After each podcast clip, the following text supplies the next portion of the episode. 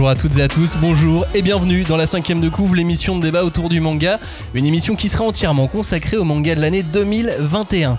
On a fait le top des 15 titres qui ont satisfait le plus d'entre nous. C'est le, le top des titres les, les plus consensuels finalement. La semaine prochaine, on fera la même chose mais avec nos coups de cœur perso, une quinzaine d'autres mangas au programme. En attendant, on vous renouvelle nos vœux et on vous souhaite une excellente année 2022 parce que on l'a déjà fait la semaine dernière. Mais... oui, mais c'était pas officiel. Voilà. Non, C'était pas une vraie émission. Bah oui, puisqu'on vous a proposé de ne pas l'écouter, donc vous avez voilà, ça se trouve, vous avez même pas entendu qu'on vous a souhaité la bonne année. Exactement. Donc voilà, on- encore bonne année. On vous remercie de nous avoir suivis si nombreux en 2021. Près de 300 000 écoutes. Ah, pas ouais. 300 000, mais presque. Ouais, c'est bien, hein. C'est quand même pas mal. Non, mais c'est énorme. En fait, vous avez jamais. T'imagines, on peut remplir un stade Juste avec. Oui, mais alors il y a des gens qui écoutent plusieurs fois. Ouais, c'est ça, avec des Ouais, mais euh, personnes. donc, euh, bon, un petit stade. Petit stade, ouais, c'est ça. C'est 300 000 écoutes en tout sur l'année. Euh, non, mais vous avez jamais été autant à nous suivre et pour ça, on vous remercie mille fois.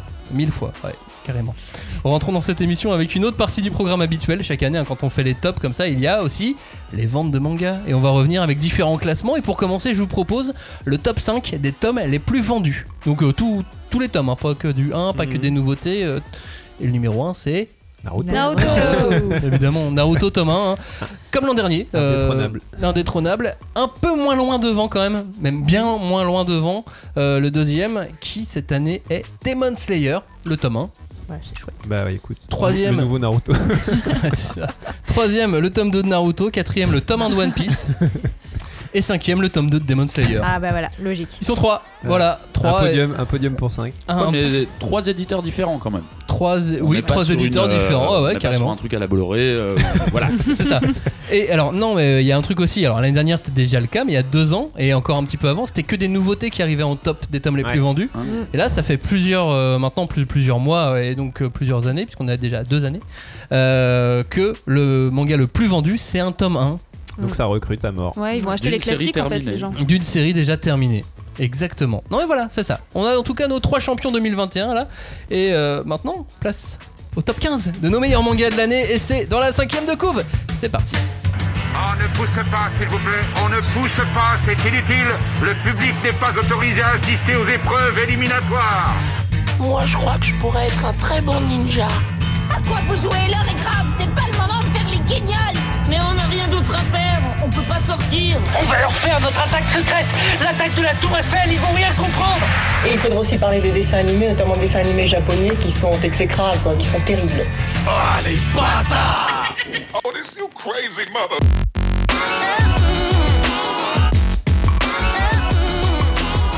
Rebonjour à tous, re-bienvenue dans cette émission. Cette fois encore, nous allons charcuter, découper, disséquer et aimer les nouveautés mangas publiées en 2021. Elle, elle perd ses mangas comme on perd ses chaussettes. Julie, est-ce que t'as retrouvé des mangas dans ton lave-linge en 2021 Mais non Les petits lutins qui Oh. piquent ses mangas. Ouais, C'est ça. T'en as encore perdu beaucoup, t'en as retrouvé d'autres? Je peux pas dire ça. Du moment que tu perds pas les nôtres, ça va. non, ça va, je vous les ai rendus, c'est bon. Non, mais par contre, moi j'en ai perdu, oui, effectivement. Oui, voilà. Enfin, on m'en a perdu. Les. Gremlins. Ouais, c'est- ouais. Les gremlins, c'est ça. comme les chaussettes. Ouais. Il y a des gremlins qui viennent et qui les mettent dans le lave-linge ou qui les sortent du lave-linge pour les mettre on sait pas où. Ouais. Les mangas et les chaussettes, c'est pareil. Chez Voilà, même combat. Normalement, avec nous, il y avait un homme, un père, que dis-je Un- Notre père à tous. Notre père à tous Un père, un frère. Une légende. Une légende. Le légendaire Johnny aurait dû être avec nous. On le salue bien bas, comme on dit. euh, Ouais. je sais pas ce que ça veut dire, cette À Cholet, expression. ouais, on le mais, salue euh, Bah. On il le dit plus trop, hein. mais- Bah, il faut Oui, que c'est tu pour te ça. penches en avant, très... Ah oui, c'est ça. avec Quand on... déférence. Et quand on fait le og- o- ogi, oshigi, non, quand on au Japon, tu sais, Ojigi. ojigi, Bah, si Dloni avait été là. il aurait pu nous le traduire. Donc euh, l'art de se euh, de de De s'incliner. de s'incliner, non c'est de s'incliner effectivement, c'est le bon mot. Bah, parce qu'il y a des degrés différents. Voilà. Voilà. Et donc on s'incline devant Johnny qui est qu'à contact, et donc il peut pas être avec Voilà, nous. on s'incline. Il est qu'à contact depuis euh, vraiment pas longtemps. En Depuis plus. 3 heures. Ouais, il l'a dit ce matin quoi. Autant vous dire qu'il avait préparé cette émission et que normalement euh, il aurait dû dire plein de choses. Donc Plein de on va dire des choses que Johnny avait prévu de dire comme si on. Voilà, imaginez dans, dans votre tête. Mais ça sera évidemment bien moins bien que si c'était lui qui Ah avait bah. été avec Oui, nous. et il faut pas se dire que c'est ce que nous on pense. Ça sera, voilà, on précisera bien. Moi j'ai pas vraiment lu le conducteur donc je sais pas s'il dit pas des trucs un peu bizarres donc on va interpréter Loli mais ça, ça n'engage pas notre responsabilité à nous. Continuons les présentations. Elle nous a rejoint en 2021. Donc 2022, ça sera l'année de la maturité pour elle dans l'émission. Waouh Clémence, Salut prête pour cette deuxième année, donc l'année Ah de la bah. maturité Avec une introduction comme ça, euh, c'est bon, moi je, peux, je suis prête à tout casser. Enfin, à tout lire plutôt. Ouais, c'est ça. Déjà, Attention. pour commencer. Et rends les mangas à Julie. Oui, Ah non Non, non, non c'est l'inverse. Lui, c'est le roi des céréales, hein, le matin, le midi, le soir, peu importe, tant que c'est pas trop frais. Il adore les céréales. Est-ce que tu renverses parfois du, du céréal euh, gazeux sur tes mangas Oh, bah non. non. Non, non, non. Alors, pour le coup, tu vois, euh, je picole, ça, on peut le dire. Mais, euh, Eh, C'est bien, 2022, on- les révélations Au moins, c'est franc. quoi. mais, euh, par contre, jamais quand je lis. Vraiment, euh, ça, ah bah autant, non. Non, si, c'est euh, si je suis un peu éméché, tu vois, j'aime bien regarder un film. Par contre, un manga ou une BD ou un comics, hein, Après, je sais que je vais le gâcher. flous. Je, je vais le Ah. gâcher si je le lis alors que je suis un peu éméché. Très Alors bien. que ta vie au quotidien, c'est pas grave. Non, non, c'est flou. Bah, après, je suis éméché très tôt. hein, ça, euh, Eh bien, boire ou lire, il faut choisir. C'est le conseil de Cagnard aujourd'hui. Pour 2022, même, pour toute l'année. On- Lui, on pourrait l'appeler le, le roi du SM littéraire. L'homme qui, chaque année, attend le titre qui va le gifler bien fort. Ouais, c'est ça. Ça va, Robin Ça va, et vous Mais c'est quoi cette présentation ah, il s'en est mangé des gifles. Hein. Ouais. Il était Bah, cette année, pas trop, pas trop. Et justement, ouais. cette année, il est, il est dans le regret un Ouais, peu. je suis hein. un peu Ouais. chafouin. Il est un peu tristoun. Ouais, allez, viens. Hashtag 5DC pour réagir à cette émission. Discord, Facebook, Insta. Twitter, cherchez, vous nous trouverez. Comme d'habitude, pour ne rater aucun épisode, pensez à vous abonner sur vos plateformes d'écoute habituelles, comme Spotify, euh, Apple Podcast, etc., etc. N'hésitez pas aussi à mettre un petit commentaire sur les apps quand c'est possible. Ouais, ça fait un moment là que je n'ai pas vu de nouveaux commentaires. Je m'ennuie un peu aux toilettes. Ok. Allez, allez. Sur l'appli podcast, euh, il n'y a pas eu grand chose. Nous avons établi un top 15 pour cette émission à partir de nos lectures à, à tous les 6, Johnny compris, pour faire ce top. Euh, comme on a fait, on a mis des notes sur 100 à toutes les nouveautés manga qu'on lisait. Tout le monde n'a pas pu lire toutes les nouveautés évidemment. Donc quand c'était pas euh, lu par l'un d'entre nous, la note est un petit peu dégradée et ainsi de suite. Et euh, à la fin, on a fait la moyenne de nos notes. Et cette moyenne a donné un top 15 de bouquins qui ont tous eu une moyenne d'au moins 80 sur 100. Important. C'est plutôt une bonne note. Pour les coups de cœur qui n'ont pas forcément été partagés par le reste de l'équipe, ça, ça sera l'émission de la semaine prochaine. Au sommaire également les ventes de mangas en France, donc restez concentrés, restez attentifs et comme d'habitude, prenez des notes. Jingle top, let's go. Cagnard, tu nous fais un jingle pour le numéro euh, 15 qui est pas le numéro 15 Golden Grams Euh, Le top 15 ne commence pas par le 15e, mais par le 13e parce qu'il y a euh, 13 mangas ex aequo. Ah, ça se complique déjà. Et bah voilà, il y a 13 mangas. Non, il y a 13 3 mangas. mangas. Ouais, non. c'est quoi 13 Il y a trois mangas ex aequo qui sont tous les trois numéro, euh, numéro 13 au classement. Euh, le premier d'entre eux, c'est Terrarium, Robin, les pérégrinations d'une jeune fille et d'un robot dans un monde futuriste proche de l'extinction. Et toi comme moi, on l'a bien aimé ce manga. Bah ouais, vraiment sympa. euh, C'était très joli graphiquement. moi, j'ai vu une petite touche de romantisme et de poésie dans cette aventure de, de science-fiction et, et ça ça a quelque chose qui m'a euh, qui m'a touché qui m'a parlé particulièrement Bah ouais, moi aussi, je trouve que pour un manga de science-fiction, souvent manga de science-fiction, c'est un peu bagarre-bagarre euh, avec des robots, quoi. Et là, euh, justement, il n'y a pas beaucoup d'action. C'est un récit qui est très contemplatif, qui est très. Euh, un, truc d'errance, quoi, où deux personnages se baladent dans un monde un peu euh, apocalyptique et en même temps euh, avec de la végétation et tout. Donc il y a voilà, quelque chose de très mélancolique, très poétique. Et moi, j'aime j'ai bien aimé justement ce, cette rupture avec justement le fait que souvent la science-fiction c'est de l'action. Là, non, c'est plus de la contemplation. Voilà, le sujet n'est pas, n'est pas la bagarre, quoi. Et puis un double objectif aussi sur les, personnages qui est très bien travaillé. On a le fil rouge, le- les, les deux personnages ont un objectif, mais euh, qui a l'objet d'une quête, tu vois. Mais ils ont aussi à chaque, à chaque épisode, à chaque chapitre, une, une conclusion qui permet de, boucler une des petites histoires dans la grande histoire. Et, euh, et ça, c'est quelque chose qui m'a plutôt plu également. Ouais, c'est ça. En fait, il y a un bel équilibre entre ce côté, euh, bah, c'est des nouvelles quelque part. En fait, c'est des petites histoires courtes, un peu. Bah là, quelque part, on pourrait presque y voir un hommage à Asimov et le cycle des robots. Tu vois, à chaque fois, c'était des petites histoires euh, qui compilaient, donnaient une grande histoire des robots. Là, c'est un peu le cas aussi. Sauf qu'il y a vraiment un vrai fil rouge. et dans le cas d'un manga, voilà, qui se suit, qui est épisodique, c'est quand même important. Et ce qui est cool, c'est comme on sait que la série est courte, elle comptera 4 tomes si je m'abuse. on sait que ça va pas traîner en longueur, quoi. On va pas au bout d'un moment être dans une espèce de, de truc répétitif qui va nous lasser quoi. Donc euh, ça c'est très cool. Bah, c'est ça, euh, et je crois qu'il y a beaucoup des titres qu'on a euh, choisis, mais sans, sans forcément le vouloir, hein, mais qui sont des titres courts, et j'ai l'impression que les, les éditeurs arrivent à dénicher des titres plutôt courts de meilleure qualité qu'a- qu'avant. Yes. Avant, j'avais l'impression que les titres courts qu'on avait, c'est des titres qui n'avaient pas été. Euh, qui avaient pas été assez successful pour être terminés. mais là, Prenez du moins coup- de risques, mais là. Ouais, c'est ça. Non, non, là, il y a un vrai euh, intérêt éditorial à le faire, je pense, euh, pour proposer d'autres types d'histoires. Carrément. En 4 tomes, donc, Terrarium aux éditions euh, Glénat, c'était euh, le 13e ex aequo, 13e ex aequo, avec euh, Rent, a, Rent a Girlfriend, Julie. Oui. Les agitations et les offres amoureux d'un garçon face à une fausse petite amie. Aloé Eh oui. et, et fausse petite amie qui sera bientôt rejointe par d'autres fausses, vraies, fausses petites amies. Ce- Ça, voilà, vous suivez toujours? Ouais, c'est ça, non, mais c'est un bordel sans nom. Vous sentez là l'odeur de Johnny qui arrive Euh, mais- Non C'est- Il y a que Alors, moi ouais, peut-être effectivement. ou- Ah, Johnny aurait dû parler et Et- Johnny aurait dû dire que c'était une comédie romantique qui était drôle et sociétale. Pourquoi euh, il, il parle d'une comédie sociétale? Parce que euh, ce genre d'appli, ce genre de, de choses, de petites amies allouées, ça existe vraiment. Enfin non, de personnes allouées. De personnes allouées, Voilà. ouais, pardon. Pour, euh, de- tu veux un, un compagnon pour aller au mariage de ta cousine? Euh, Appelle-moi et loue-moi pour tant de Ouais. yens Et, par c'est effectivement au-delà des, des- des petites copines parce que tu peux Oui. louer un, Un père, beau-frère, euh, un beau-frère père, et euh. C'est un une industrie cousin. quoi, vraiment. Eh, eh, oui. Julie, qu'est-ce que t'as pensé toi de Rent a Girlfriend? Bah moi j'ai trouvé que bah, déjà c'était euh, très joli.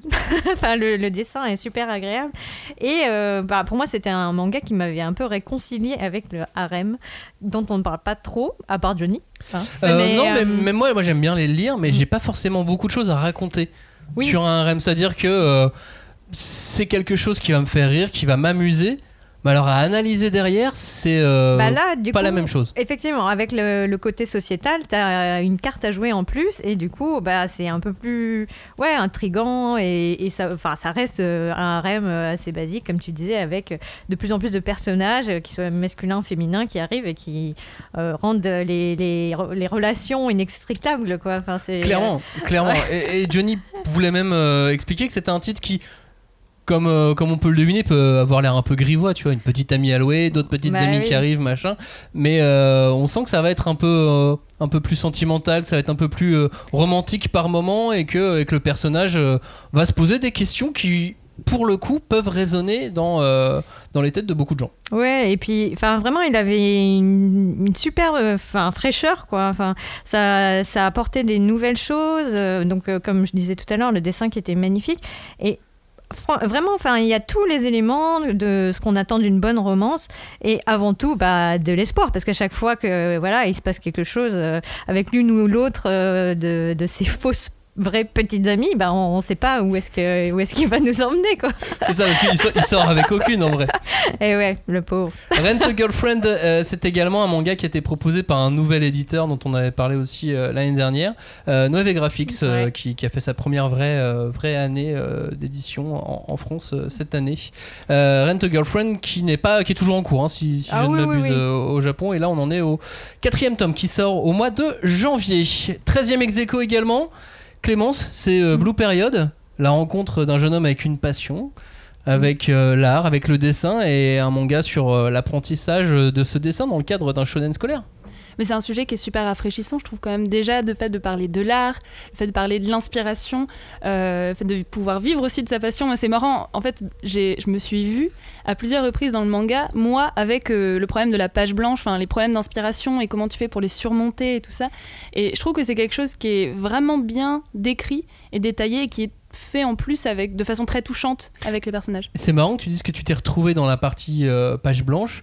Moi, je m'y suis retrouvé dans la partie euh, vraiment du, du tome 1.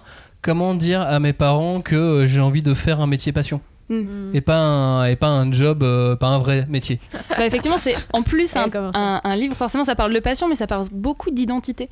Ouais. Le fait de se trouver, on ne sait pas quoi faire et comment on fait pour euh, bah, accepter qu'on veut faire un métier qui est peut-être un petit peu plus compliqué que les autres. Et en de plus, suivre cette passion en de tout cas. suivre ouais. cette passion. Et en plus, on va souvent dans en fait, toutes les difficultés que peuvent poser un métier euh, artistique. Que ce soit bah, effectivement le rapport euh, aux parents, le rapport aux études, mais aussi le rapport au travail C'est-à-dire que la question de est-ce que c'est juste du talent ou est-ce que bah non, en fait, peut-être qu'il faut un peu travailler pour pouvoir euh, bah, vivre de son art, logique.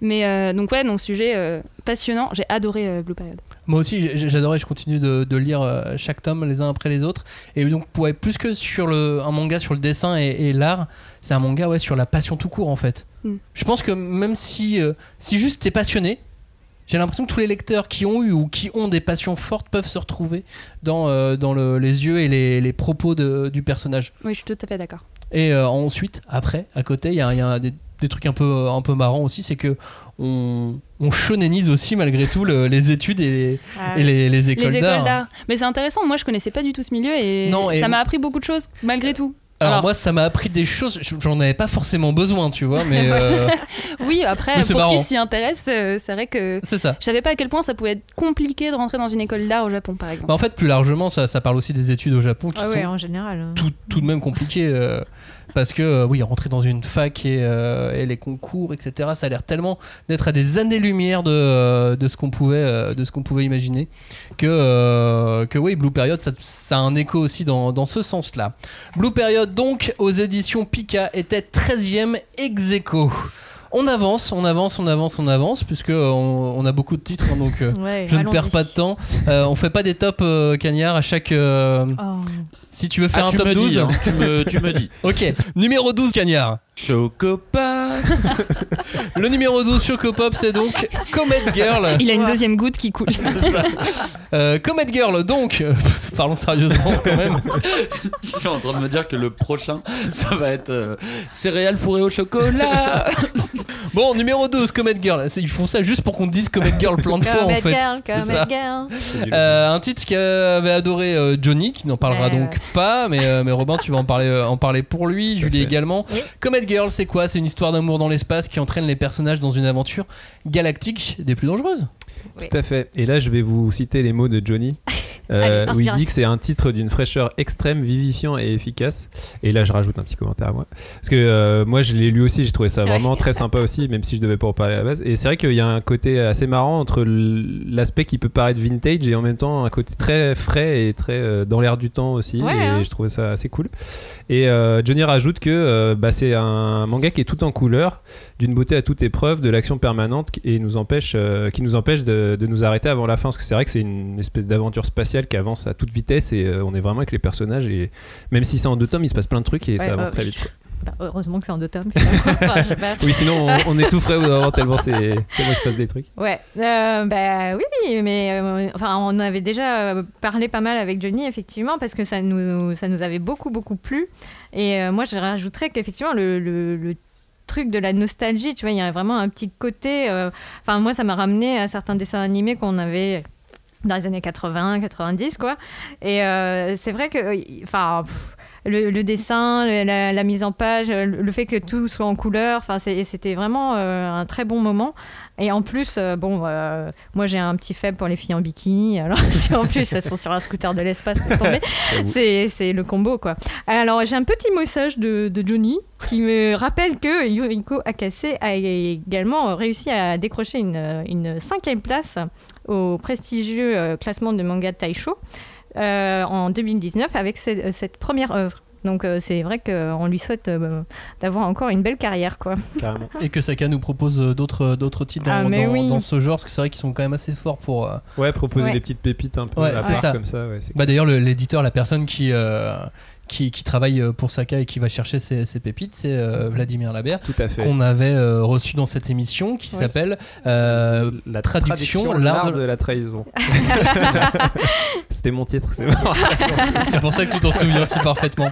Euh, Comet Girl, donc aux éditions euh, Saka en deux tomes, c'est donc, euh, c'était donc le numéro 12 de ce classement. Avant de passer au 11, je voulais qu'on revienne sur les ventes des nouveautés euh, les plus vendues cette année. Alors, j'ai fait, deux, j'ai fait deux, deux classements différents. Mhm. C'est-à-dire que si on prend le classement des nouveautés les, les plus vendues, des tomes 1, des lancements, hein, si vous voulez, euh, on se retrouve avec beaucoup de, de bouquins de licence et de, et de réédition. Et donc, ça, c'est pas forcément intéressant de mettre Pokémon en même temps que Kaiju. Voilà, c'était Ouais. juste pour, euh, juste pour Alors ça. que c'est que des gros kaiju, euh, des, des gros Pokémon les kaiju finalement. En, Donc, en moins coup, mignon quand même. hein. Euh, là, on fait, on, on va revenir là euh, deux secondes sur les, les, les, les lancements, mais en, en manga de licence et de réédition. Donc, le numéro 9, c'est Pokémon. Le numéro 8, c'est Pokémon. Pokémon. Euh, oui, et Pokémon est aussi deuxième de ce, de ce classement. Ah. En fait, on a le meilleur, c'est Pokémon épée et bouclier volume 1. Ensuite, Pokémon la grande aventure noire 2 et blanc 2 volume 1. Et Pokémon noir et blanc volume 1. Ça, on les retrouve dans le top 10 des, des meilleurs lancements de l'année en- dans, les, euh, dans les mangas de licence et de, et de réédition. Euh, dans ce classement, qu'est-ce qu'on retrouve également? Septième, celui qui hantait les ténèbres Lovecraft. Ah, Lovecraft. Toute la Mm. collection Lovecraft euh, se retrouve à chaque année dans, euh, dans, dans ces top euh, licences réédition. Euh, Dr Stone, le reboot Byakuya. Sixième, Tomie cinquième, Junji Ah, Ito dans un classement mal. des meilleures ventes. Yes. Ouais. C'est inimaginable il y, a, il y a deux ans quoi. Oui, c'est clair. Et Mangetsu. Et Mangetsu également. un petit peu son épingle du jeu. Quand même. On retrouve aussi un spin-off de Demon Slayer, forcément. Euh, troisième, Banana Fish, la perfecte édition de Banana C'est Fish. cool. Troisième meilleure vente de tout ce qui est licence et réédition. C'est Incroyable. incroyable aussi. Mais c'est là qu'on voit que tous les nouveaux lecteurs en fait veulent euh, revenir au classique et donc euh, sautent sur l'occasion en fait. Ouais, c'est génial. Et le numéro 1, c'est Death Note. Ah. Le short stories euh, dont on avait, euh, dont on avait parlé à plusieurs, euh, plusieurs reprises. C'est la meilleure vente dans ces, euh, dans ces euh, lancements un peu à part. Dans ces lancements un peu, Il, un peu il différents. sort euh, vraiment de nulle part pour le coup. euh, Ouais, ouais, ouais. à la bah, première place, d'un coup, jamais je me serais dit que Oui, c'est vrai que oui. ce titre allait vendre autant. Enfin, moi en plus, je l'ai adoré, hein, celui-là, mais pour moi, il débarque Ouais, de nulle part. Ça prouve que la, la- la- la marque est très forte encore. euh. Ouais, Death Note est une marque encore très très très forte. De toute façon, tout à l'heure, on parlera un petit peu des, euh, des licences au global. Et Death Note est toujours top 20 licences en France dans les ventes de bouquins. Ouais, ouais, c'est assez fou. Euh, passons maintenant au numéro 11 de notre euh, top. Le numéro 11, c'est quoi? C'est Shangri-La Frontière. Clémence, tu vas nous, nous en parler. Euh, c'est l'histoire de l'un des meilleurs gamers du monde qui part à l'assaut du gros succès du moment, mais il découvre qu'en fait, ce jeu-là, qui est un peu le, le- jeu, il n'est pas aussi casual gamer qu'il ima- qu'il imaginait. Ouais, bah en fait à l'origine c'est un joueur de mauvais jeux, de jeux buggés, de jeux pourris, enfin et donc forcément quand il débarque dans ce super jeu, il est là. Attends mais en fait c'est bien les bons jeux. T'as un peu envie de dire bah oui mon gars, c'est le principe. Mais euh, mais ouais c'est assez marrant parce que moi c'est un manga euh, que j'adore quand je lis. Vraiment je trouve que ça super dynamique. Et en fait, j'avais lu le premier tome, puis je l'avais oublié. Enfin, vraiment, puis j'ai lu d'autres trucs et tout. Et je me suis dit, ah ouais, il y a le deuxième tome, bon, allez, vas-y. Et en fait, je me suis replongée dedans à fond. Et je trouve que c'est, en termes d'aventure, c'est, ça fonctionne super bien. Alors après, moi, j'ai toujours un peu cette crainte que ça plaise pas trop aux non-gamers, ceux qui n'ont pas vraiment euh, les références. Et, euh, et c'est d'ailleurs ce que disait Johnny. euh, euh, il disait justement que c'est les problématiques classiques des mangas du genre, mais à son, son plus haut niveau. En gros, lui, il est fan de MMORPG, donc il peut que conseiller ce titre. Mais, Cagnard peut représenter Johnny si, si tu veux. Oui, mais je sais pas, Clémence a voulu le faire. Et Bah, je, vais être honnête, je vais être honnête avec toi, Max. Je suis hyper concentré sur les marques de céréales. Je- en fait, j'ai regardé sur mon téléphone discrètement euh, quelle autre marque de céréales il existait. Mais oui, oui, je, vais, euh, je vais euh, citer Johnny euh, en disant que, étant un joueur lui-même, il se prend à s'identifier facilement au héros et euh, s'il gagne, bah, Johnny gagne aussi. Et il a assez raison là-dessus. euh, quand tu, quand tu lis Shangri-La Frontière, euh, tu as l'impression d'être un gamer, euh, même moi qui joue pas trop, tu vois, je trouve qu'il y a un truc d'identification très simple et très complexe en même temps. Parce qu'on parle quand même d'un truc où tu vois un héros qui évolue dans un jeu vidéo, et ben bizarrement, toi, t'arrives aussi à t'identifier à ça. Clémence, t'arrives à t'identifier toi? Oh, complètement. Euh, bah, en fait, je pense que c'est lié aussi un petit peu à son look, enfin la façon dont, dont l'univers est créé, le, le look du personnage principal qui a une tête d'oiseau et qui est un peu farfelu et qui arrive euh, torse nu, à moitié à poil dans une ville. Enfin, il y a un côté. euh, T'as envie vrai de. que tu t'habilles comme ça. Bah, tous les jours. Oui, bah, podcast, Moi, je mets des un plumes peu sur la tête. mais C'est toujours étrange, mais on s'est habitué. Voilà, exactement. Donc forcément. Shangri-La Frontière, bah, c'est un manga qui est toujours en cours. Euh, le tome 3 arrive euh, ces, euh, ces jours-ci euh, ou ces semaines-ci en, en France, si c'est pas reporté. Parce que des fois, à chaque fois qu'on annonce des trucs, on Ouais. voit que c'est toujours reporté euh, et ça n'a- ça n'arrête pas. Les, les reports sont, sont continus en ce moment. Donc, Shangri-La Frontière aux éditions Glénat. Ça y est, on rentre maintenant dans le top 10. On a évacué les 5 les cinq derniers, on va dire, du, du classement. Là, on arrive en mode sérieux. Top 10, Cagnard, jingle. Rice Krispies. Oh, il a bien bossé. Hein. Il l'a bien bossé, ouais, là, il avait direct. Attendez, je cherche le prochain. Ouais, maintenant tu vas parler de Undead Unlock avec euh, moi, Cagnard, dixième de notre classement Undead Unlock, l'un des, euh, l'une des grosses cartouches du, du, shonen, euh, du Weekly Shonen Jump euh, qui est arrivé en France euh, cette année. L'histoire, c'est Undead qui est immortel. Avec lui, Unluck, qui provoque la pire guigne du monde. Et ensemble, ils vont partir à l'assaut de missions où leurs pouvoirs vont être fort, fort utiles. Et les pouvoirs les plus fun et intéressants que j'ai vus depuis bien longtemps sont dans ce manga. Ouais. Et, euh, et il est vraiment cool pour ça, pour, les, pour ses pouvoirs euh, un quelque chose. Ah bah c'est moi c'est exactement ce qui m'a plu dans, dans, dans ce manga c'est vraiment euh, j'ai j'ai l'impression qu'il y a un côté foutraque dans ce manga t'as as, plein d'infos qui sont données que ça soit au niveau des pouvoirs des organisations des personnages des personnages que t'as pas encore vu mais ton- dont t'entends déjà parler et compagnie et mais je qualifierais ça de joyeux bordel en fait et joyeux bordel à la One Piece tu sais quand l'équipage de Luffy arrive sur une île tu sais que ça va être le bordel Et tu sais que tu vas découvrir 10 000 types. Exactement. Et ben là, j'ai envie de découvrir tout ça. J'ai envie d'être dans ce joyeux bordel qui est, qui est très bien rythmé. Ça va très très vite, mais euh, c'est foutraque. Je peux pas dire que c'est un titre clair. C'est un titre foutraque, mais que j'adore suivre euh, vraiment. Mais en même temps, justement, ces pouvoirs, le, Ok, Undead a un pouvoir assez simple, Unlock assez simple aussi, mais les autres avec eux. Déjà, d'une, euh, comme dans beaucoup de, mangas de ce genre et dans les, dans les shonen d'aventure du Jump, on- ils les révèlent pas tout de suite, genre je garde mes pouvoirs pour moi. Bah, c'est le- D'ailleurs, ça m'a ça m'a ça m'a fait penser que euh, je, je trouvais euh, qu'il y avait un gros point de rapprochement avec Hunter x Hunter dans, le- dans, dans le traitement des pouvoirs, dans le sens où euh, là tout l'enjeu et Jojo aussi d'ailleurs. C'est de savoir quel est le pouvoir de l'autre, de ton adversaire. Et tant que tu connais pas son pouvoir, tu sais pas vraiment comment tu peux réagir. Et du coup, bah, ça me, ça me maintient encore plus dans cette idée de, euh, ouais, c'est un Hunter Jojo-like euh, en termes de pouvoir. Ça va être vraiment très, très marrant, quoi, à suivre. Mais tu vois, dans les, les, les- les combats, c'est- clairement ça, parce qu'ils vont passer leur temps à essayer de- d'échanger des coups, à essayer leurs coups spéciaux, Ouais. dans l'idée de réussir à comprendre quel est le, le pouvoir, pouvoir, de de l'autre. et pouvoir répondre euh, suffisamment. Et puis, mine de rien, même s'il y a un côté très foutraque euh, dès, dès- dès le- dès le tome 1, je sens qu'il y a un, tu sais, il y a un côté euh, tout peut arriver, littéralement, vu qu'en plus tu peux tuer les gens autant que tu veux, on va dire. euh, dans- dans- sachant dans ce que manga. elle, avec son pouvoir de guigne, elle peut faire tomber des météorites. Ouais, et ça, et ça peut vraiment très vite partir en couille. euh. Mais sauf qu'elle le contrôle pas. Elle le contrôle pas du tout, mais bizarrement, j'ai l'impression que l'auteur il sait exactement où il va. Et euh, bah, tu vois, ce tome 2, il m'a, il m'a vraiment, euh, il m'a vraiment permis de me dire, ok, en fait, il a exactement son univers et il sait exactement comment le structurer. Donc même si ça va dans tous les sens, moi je fais confiance à l'auteur. Je, je sens du contrôle là-dedans. Bizarrement, je sens du contrôle. Bah, le tome 1, il est fun, mais il est fun. Le tome 2, déjà, tu commences à les voir arriver dans cette espèce de congrégation euh, qui et délivre. et encore d'infos, et encore des infos, et encore Et des infos. et ouais, avec un truc qui- Avec un bizarre, livre. qui te ouais, un livre bizarre qui te délivre des missions et tout. Ok, tu fais, ouais, ça m'intéresse là. Je sais, là, je sais, je sais pas, c'est bizarre, mais ça m'intéresse. Undead Unlock, donc toujours euh, en cours au Japon dans le Weekly Shonen Jump, c'est sorti en France aux éditions euh, Kana euh, et Kana qui va euh, délivrer quelques éditions euh, collector euh, dans, euh, dans, dans, dans les Undead Unlock. Ils l'ont fait pour le tome 1. À mon avis, ils vont le faire pour d'autres euh, d'autres Oui. tomes euh, à venir.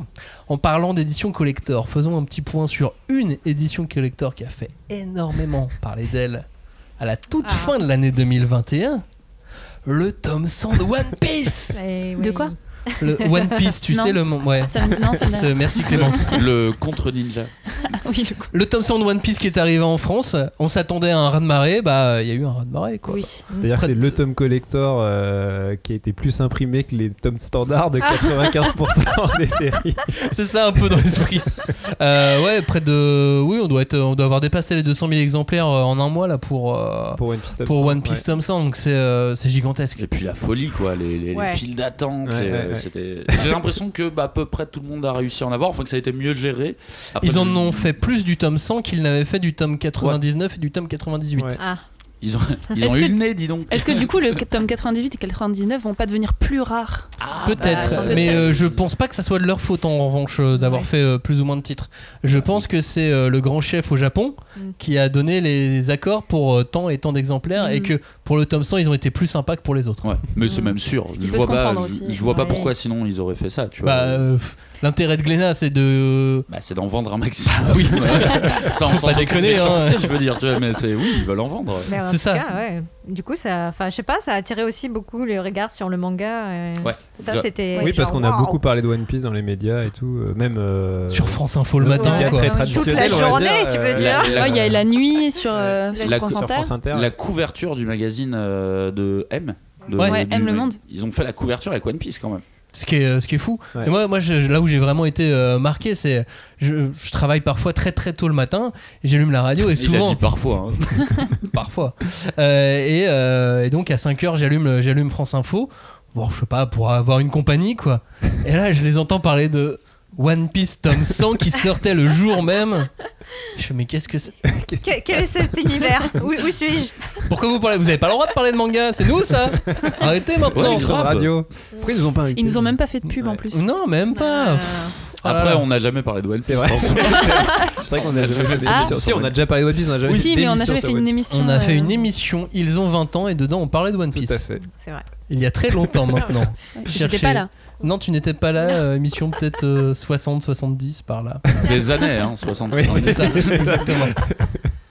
Euh, C'était donc euh, notre petit point sur, sur le top 100 de, le tome 100 de, de One Piece qui, euh, qui est effectivement un des gros événements de, de cette année. Euh, L'année prochaine, euh, on a un tome 100 de Détective Conan. Bah. Ce sera Sauf moins un événement. ah ouais, Ce sera moins un événement, mais euh, ça sera un événement pour les Bah fans de. Détective Bah Conan. ouais. Et ils sont quand même tout de même assez nombreux. Ils sont, ils sont organisés. Et ils sont organisés, ils peuvent nous taper. Alors attention. Aïe. Mais on les Euh, aime bien. c'est ça. La suite, la suite, c'est avec euh, le numéro euh, 7 ex aequo. Bah ouais. Si je ne dis pas de bêtises, euh, on passe du 10e au 7 ex aequo parce qu'ils sont 3 à être 7 ex aequo. À commencer, euh, Julie et Robin, par euh, Bucket List of the Dead. On en avait parlé, on avait parlé de manga de zombies. Tout à fait. Et là, on se retrouve avec euh, Bucket List of the Dead, qui est un de nos mangas préférés cette année. L'histoire d'un salaryman au bord du burn-out, Oui. qui retrouve sa meilleure vie depuis que le monde est envahi de zombies et avant d'en devenir un lui-même. Il a 100 choses à faire, pas toujours essentielles, mais il va les faire. Ouais, et euh, bah, de toute façon, je vais un peu répéter ce qu'on a dit dans l'émission, mais c'est vrai que ce qu'on a trouvé cool dans ce, dans ce manga, c'est que c'est vraiment un manga très feel good, mais avec des zombies, tu vois. Rien que le concept de départ, il est marrant, quoi. Il donne envie de le lire, et je trouve que, euh, bah, à la lecture, euh, ça se confirme que c'est un manga qui est cool, quoi. C'est euh, là où ça pourrait basculer dans de la tranche de vie un peu chiante, tu vois, genre vraiment. euh, ah, surviva- avec sur- les survivalisme positif, j'en sais rien, tu vois. Et bah, en fait, il y a un côté quand même rythmé du fait de la liste, parce que voilà, il a quand même ses choses à faire. C'est presque un, comme un manga de Pokémon, quoi. C'est au lieu de collectionner les Pokémon, il doit rayer les trucs dans sa liste, tu vois, mais il doit quand même avancer dans, dans son truc. Et du coup, tout ça donne un, un côté très, euh, très rythmé, très fun, très prenant. Et puis, euh, je trouve que c'est un manga aussi où finalement le personnage principal, moi, c'est celui pour lequel je m'attache le plus, ce qui est pas toujours le cas dans les mangas. En fait, en général, souvent le personnage principal, je le trouve un peu lisse. Mhm. Et là, dans Bucket List, je trouve que justement, c'est grâce à lui que tu, tu, tu te prends de, dans l'aventure, quoi. Bah écoute, en fait, moi j'étais un peu étonnée de le trouver dans à cette position-là, même si la lecture avait été super fun, quoi. Donc, euh, mais. Bah, c'est euh, qu'on l'a tous aimé en fait. Mais oui, c'est ça. Et, euh, et comme disait Robin, c'est vrai que le, le- le côté bah, critique euh, sociale, bah, finalement, on a, on a l'habitude maintenant, hein, surtout avec les, les récits de zombies, de survivalisme, etc. Mais là, c'est super drôle. Et c'est ça aussi qui fait que ça tire un peu son épingle du jeu. Et euh, que, ouais, voilà, il a cette originalité-là, quoi. Et euh, enfin, euh, bon, enfin c'est vraiment. euh, un titre pour moi qui, qui, qui est vraiment idéal quand tu cherches une lecture légère, un truc qui est vraiment pas prise de tête Mm. et qui est super divertissant. Ils sont assez fins en plus, il n'y a pas une Oui, très oui. très Ouais. grosse pagination. Et ils sont aller jolis. Et ils sont jolis et ça se lit super, super, euh, super vite. Euh, Bucket List of the Dead, les auteurs ont été interviewés lors du euh, PAM dont on parlait dans les précédentes émissions, le fameux festival virtuel euh, organisé par les, les éditions euh, Cana. Dans l'interview que, que j'ai regardé, euh, les auteurs parlent de la liste Ah, la fameuse liste des, des, des 100 choses à faire. Et euh, il y a- je crois que c'est le dessinateur qui vanne le scénariste en lui disant Mais euh, comment on va faire tu, ça tu- non, mais euh, t'as pas tout écrit, c'est, euh, c'est- c'est- tu m'avais pas tout donné à ce moment-là. C'est pour ça que j'ai fait un dessin où on voit pas la, la liste, mais il y a une raison. Et bah ouais, je l'ai pas écrite. C'est Tu très sens- vrai. très Tu vrai. sens qu'en fait, les deux, ils s'éclatent.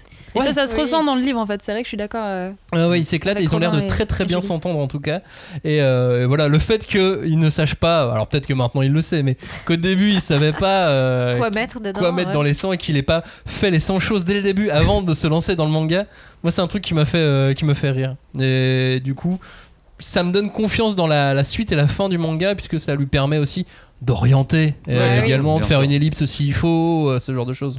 Parce que dans l'ellipse comme ça, il peut faire des trucs nuls qui mettraient à la fin Oui, de la il va liste. tout rayer d'un coup. ouais. Je, voilà. me, je me demande s'il va, euh, au bout d'un moment, passer un peu dans le dramatique. Je, je, je sais pas, j'arrive pas à me faire une opinion Ouais, pour le moment, parce que tout est très feel good. Mm. Mais je sais pas si à un moment il va, sachant que Alice in Borderland c'était très dramatique.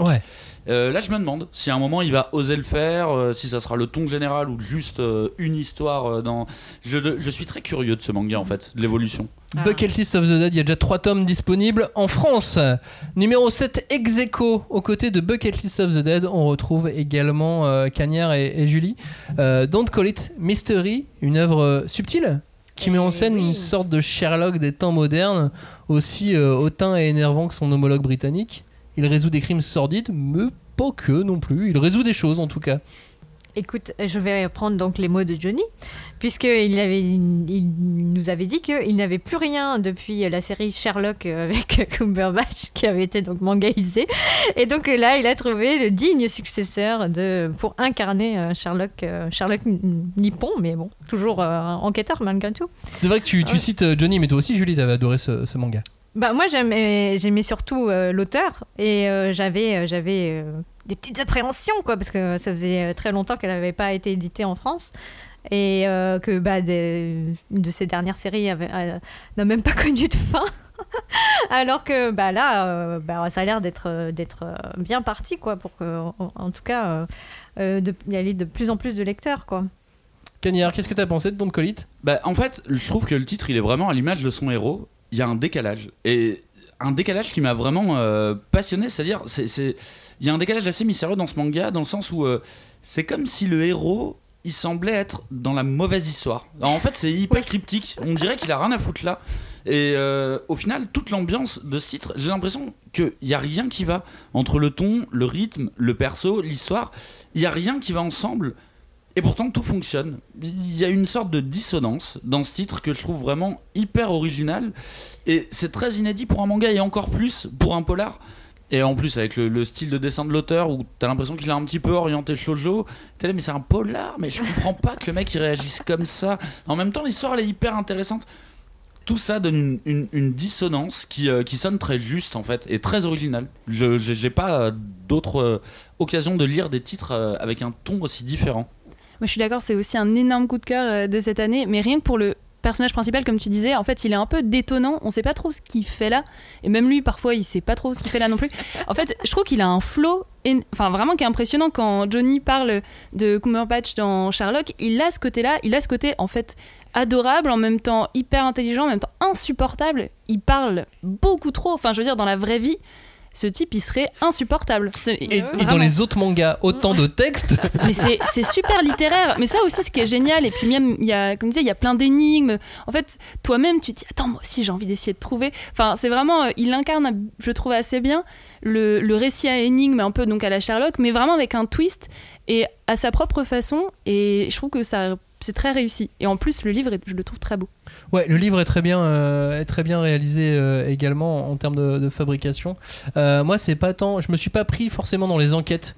Dans, dans, dans ces, dans ces éléments-là, mais vraiment, je me suis pris euh, d'affection pour, pour ce personnage principal. Ouais. Mm. Il est, il est hyper original. Ouais. Il, il sort de nulle part. C'est un ovni, tu vois. C'est un ovni dans cette histoire. C'est pour ça que je, je reviens vraiment sur. Normalement, rien devrait fonctionner dans ce titre. Et tout fonctionne. C'est bizarre. Ils ont, il a, ré- elle a réussi à trouver un ton juste, très, très bizarre. Il y a, il y a un petit twist, j'adore, enfin je vais vraiment pas spoiler parce qu'en plus sinon euh, il n'y a pas d'intérêt, mais à un moment il monte dans un bus et en fait il se trompe de bus, quoi. il y a euh, une prise d'otage dans le bus. quoi.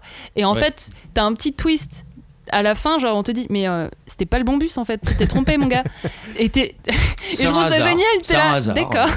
il s'est pas à hasard retrouvé dans le bus des, des hum, j'allais dire des cambrioleurs, pas du tout, Des mais preneurs euh, des preneurs d'otages, genre Bref, c'est parfait. Don't Call It Mystery, euh, c'est aux éditions Nueve Graphics également, dont on parlait avec euh, Rent a Girlfriend. Euh, trois tomes sont déjà disponibles pour Don't Call It Mystery. Septième ex aequo, là on n'est pas sur une surprise, on est sur un, un blockbuster, euh, Robin. Ouais. C'est Machel. Yes. Machel, et si Harry Potter était nul en magie mais balèze en muscu, bah voilà, ça donnerait ce, ce manga. C'est le cas de Mach hein, qui va donc sacrément bousculer son école de sorcier à lui. Tout à fait, on en avait fait une émission d'ailleurs quand c'était sorti. Et, Bah, parce euh, qu'on avait adoré euh, le premier Ouais, tome, ouais. mais Et moi j'ai continué à lire et j'ai continué à adorer. et c'est vrai que bah, je m'attendais pas à aimer quoi, parce que moi les mangas d'humour de base c'est pas trop ma tasse de thé. euh, et là je trouve qu'il y a un, il y a un dosage euh, humour aventure qui fait que bah, j'ai été pris dedans et même euh, l'humour m'a vraiment fait rire. Donc c'est vraiment. euh, Ce qui est rare avec mais toi. Tout à fait. Tenons à le, à le signaler. C'était c'était, Robin ne rit pas très souvent Dans sur la- les mangas. dans la vie. Dans la vie, dans la vie, je rigole dans beaucoup, mais vie, les mangas, c'est c'est vrai Oui, que, Robin est chiant en fait. que je suis pas, euh, je suis Je pas tout rigole. à fait euh, client de l'humour. Enfin, en tout Après, cas, des le- mangas d'humour. Des mangas le manga d'humour. que tu trouves le plus drôle, si je me souviens bien, c'est Berserk, c'est ça c'est celui-là qui te fait taper des barres de rire et tout, le sabbat. Bah oui. Euh, vous voyez que je suis fun. Et voilà. Et euh, non, après, moi, ce que, ce que, je- ce que j'ai trouvé marrant aussi, c'est euh, c'est qu'apparemment, de ce que j'ai lu, le dessin semblait un peu clivant. Il y a des gens qui trouvent que c'est pas très bien dessiné. Ouais, ouais, ouais, grave. Alors que, euh, Bah. en vrai, c'est hyper. Enfin, le C'est mec est trop fort, quoi. C'est il- c'est juste qu'il crée des ruptures et que des fois, quand c'est justement du dessin humoristique, ça a l'air mal dessiné, mais, mais enfin, dans les scènes badass, ça se voit que le mec, il sait ce qu'il fait. Mais c'est ça, hein, je pense que c'est vraiment le côté rupture hein, qui, Ouais. euh, qui fait qu'il y a des gens qui trouvent ça vraiment moyen niveau dessin. Ouais, mais arrêtez-vous sur les planches. C'est- c'est- Mais Ah bah. Ah ouais, clair, carrément. Arrêtez-vous sur les planches et regardez comment ils composent ces gags. Ils sont armés du début à la fin. Le travail sur les onomatopées qui peuvent sortir des cases ou non, et ainsi de suite. T'as des choses super intéressantes si tu t'y intéresses un petit peu. Si vous vous ennuyez, que vous avez pas, pas forcément euh, envie d'acheter un nouveau bouquin, feuilletez. euh, Ouais. si vous en avez un, euh, feuilletez un Machel et, et vous allez être assez, euh, assez surpris quand Des- on s'y des- intéresse de près. Ouais, des beaux dessins, il en a. Il en fait, euh, mine de rien, il, en, a, fait, il en euh, il en fait beaucoup. Alors, moi, pour le coup, Machel, c'était un petit peu sûr que ça allait me plaire. Je suis un gros fan de Beelzebub et je pense qu'on est un peu dans la même veine euh, de, de, de, de shonen absurde, vraiment, où on va pousser euh, le, le concept de l'humour très loin. Et par contre, là où ça m'a étonné, c'est que moi, pour moi, Machel, en fait, c'est- plus un truc qui est un, un- un chapitre d'un manga parodique. Tu vois, l'imagine euh, comme euh, Gintama. Tu vois, si Gintama Mhm. décidait de faire euh, un chapitre euh, en référence à Harry Potter, ben voilà, ça, ça, ça serait Machel, tu vois. Mais bizarrement, c'est vrai qu'en continuant les tomes, bah, la mayonnaise, je trouve qu'elle elle prend réellement. Quand t'es passé à côté du côté humoristique, bon, tu t'es quand même marré parce que j'avoue que je trouve ça vraiment drôle. Bah, les aspects dramatiques, ils sont très bien gérés, mine de rien. Et quand euh, commence à y avoir de l'implication émotionnelle, c'est là que je trouve que l'auteur est très très fort parce que entre l'absurde et le dramatique, t'as quand même un monde entier et euh, il, arrive à, il arrive à plutôt euh, bien gérer ça. Mais tout en mettant justement des réponses absurdes de Mash à des moments extrêmement dramatiques, Ouais. tout en réussissant à garder euh, l'aspect euh, danger qu'on a dans les, dans les mangas de combat comme ça. Ouais. Il a une Ouais, bonne a osmose. euh. Ouais, ouais. Et puis c'est euh, c'est grâce à sa galerie de personnages secondaires aussi. Je pense qu'il Ouais. utilise un peu, bah, c'était un peu la technique de One Punch Man. Ouais, c'est un ça. peu le même genre de, de mécanique, Ouais. mais je trouve que dans Mashal, il y a quand même un truc qui fait que il est au centre quand quelque même. part euh, tu t'attaches quand même un peu plus au personnage de Mash. Il y a un truc plus euh, évidemment shonen dans Mashal que dans One Punch Man. quoi. Et bon, j'ai j'ai un peu du mal en fait à, à évaluer les échelles de puissance dans ce titre. Parce que pour moi, à ce stade, ils sont tous déjà devenus vraiment trop puissants. Du Oui. coup, euh, je me dis que tu sais, il va pas pouvoir continuer comme ça euh, pendant 15 ans et il va y avoir autre chose. Alors, du coup, euh, j'attends qu'il y ait un, un- un gap de puissance, vraiment, qui va le mettre au niveau des profs ou au niveau des euh, de- de- d'adversaires. Mais du coup, je me demande vraiment comment ça va être traité parce que normalement, c'est traité de manière très rationnelle dans un shonen. progressif. euh, ouais, voilà, Oui. où soit tu fais un, un flash forward en disant, bon voilà, 5 années plus tard, ils sont devenus plus, euh, plus puissants et tout. Mais là, je me demande comment il va gérer ça parce que là, clairement, les persos sont beaucoup trop puissants pour un tome 5. tu vois, euh, c'est. Du, du coup, je, je- je- je me doute qu'il va se passer un truc à ce niveau-là pour rétablir l'équilibre ou pour euh, opposer des gens encore beaucoup plus puissants. Et, ça, j'avoue que ça m'intrigue. euh, Ça m'intrigue pas mal comment ça va être géré. Mashal, c'était euh, l'un des gros lancements de cette année aux éditions euh, Kazé, toujours en cours au, au Japon, bien évidemment. Euh, faisons un petit point d'ailleurs sur les meilleurs lancements de nouveautés de mangas originaux, les plus vendus cette année, les, les 10 meilleurs lancements de, de séries de, de l'année. Euh, Mashal, est-il dedans à votre avis? Bah oui, Bah oui. Forcément. Mashal est premier. Ah, Mais tu vois, je m'attendais à ce que ce soit un blockbuster, mais à ce point, je trouve ça. Machel, ouf, ouais, meilleur lancement Ouais, de l'année. C'est un truc de, c'est un truc de fou. ouais, euh, le Tom Hanks c'est le plus vendu. Après, attention, Kaiju 8 est deuxième. Ah, ah. Mais Mais, sorti euh, plus sorti tard. plus tard, ouais. mais il est Ouais. sorti en octobre, Ouais, donc si, euh, si ça avait été inversé, je pense que le classement serait inversé. Mm. Il y a des chances. Mm. Euh, troisième, à votre avis Manga dont on va parler dans quelques instants. Hmm, hmm. Blue Lock. Blue Lock, Ah, ouais. bah oui. Ouais, ouais. Quatrième, Toilet Boon Hanako-kun. Ah, chouette. Cinquième, en manga dont on va éventuellement parler. Cinquième meilleur lancement de l'année, Les Carnets de l'apothicaire. Non, je C'est pense une pas. surprise, hein. Sixième meilleur lancement de cette année, Kaguya-sama Love is War. Grosse surprise. Hein. Ouais. Aussi. Toilet Boon Hanako-kun et et Kaguya-sama Love Ouais, is War. Je vrai. pensais pas qu'ils allaient. euh, Ah ouais, hein. Bah, C'est c'est vrai. vrai qu'il y, avait des- il y avait des fanbases euh, quand Ouais. même. Parce que quand Ouais, les titres ont été qui les attendait euh, depuis longtemps. C'est les, carnets de l'apothicaire, je trouve ça sort beaucoup plus de euh. C'est vrai que c'est l'année de la comédie un peu quoi. On a quand même des. Ah Bah, Machel c'est drôle, Kaiju c'est drôle, Blue Lock c'est moins de drôle. rire. hein. Oui. Toilet c'est drôle. euh, c'est drôle, les carnets c'est marrant. Oui. Kaguya-sama c'est drôle, Euh, Blue Period qui est septième, là c'est moins rigolo. Ouais. Mais c'est génial, donc c'est pas grave. C'est ça. Huitième euh, meilleur lancement Mission Yozakura Family. C'est drôle. Euh, c'est marrant Bah aussi, ouais. c'est Ouais, humour. euh. Bah, moi j'attends vraiment pour Mission Yozakura que Ça se développe. ça Ouais. développe un petit peu plus, ouais. Mais, euh, mais je pense que ça va être un très, ça va être un bon manga vraiment, mais euh, c'est Enfin, encore, il, il prend encore un peu mignon. son temps là. Ouais, il c'est prend ça. un peu son temps au début. Neuvième meilleur lancement Undead Unluck, dont Ah, on ça, vient c'est de, drôle, de non parler également. Et puis dixième euh, meilleur lancement Shangri-La Frontière. Bah voilà. On retrouve tous les blockbusters prévus en fait. Oui, hein. c'est vrai. C'est il y a S'il n'y a, une, pas euh, de, il y a pas de grosses. Enfin, si, il y, a- il y a des- il y a des surprises, mais je veux dire, il n'y a aucun absent. Mais c'est vrai qu'il y a un Non. truc assez léger Oui. dans le. C'est plutôt Globalement, fun. ouais. Après, c'est quand même des titres où il y a eu des grosses campagnes de marketing et de carrément. communication, donc tout s'explique aussi. un peu. Ouais, tout à fait. euh, mais euh, Soit ils étaient connus vachement en avance, soit euh, C'est ça. le travail marketing a été, a été finalement, vraiment appuyé. le plus surprenant, c'est peut-être les carnets de l'apothicaire. Kanye Ah bah a raison. ouais. C'est pas un titre qu'on attendait nous déjà. Non. Rien que pour nous, c'est une surprise. Euh, parce que euh, on en avait. euh, On Ouais. avait vu qu'au Japon, il y a eu des prix, des machins, mais Et même Ahmed l'a dit aussi euh, dans, Ouais. Oui, oui, oui. quand il est quand il est quand venu il est venu dans l'émission. Mais avait euh, l'air étonné euh, Qu'on en parle autant à chaque émission. mais ça marche. Bon, enfin, peut-être qu'on n'en parlera pas dans celle-ci. hein, on verra. Après, je sais pas. hein.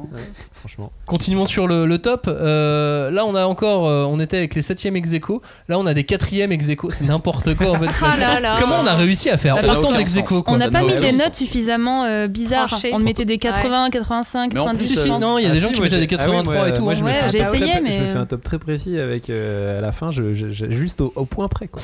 Non, mais je crois que là, c'est il y a vraiment un hasard de euh, tout est arrivé ex Mais chaque quoi. année, on répète de toute façon que personne ne comprend rien à ce classement. C'est Maxime qui le gère.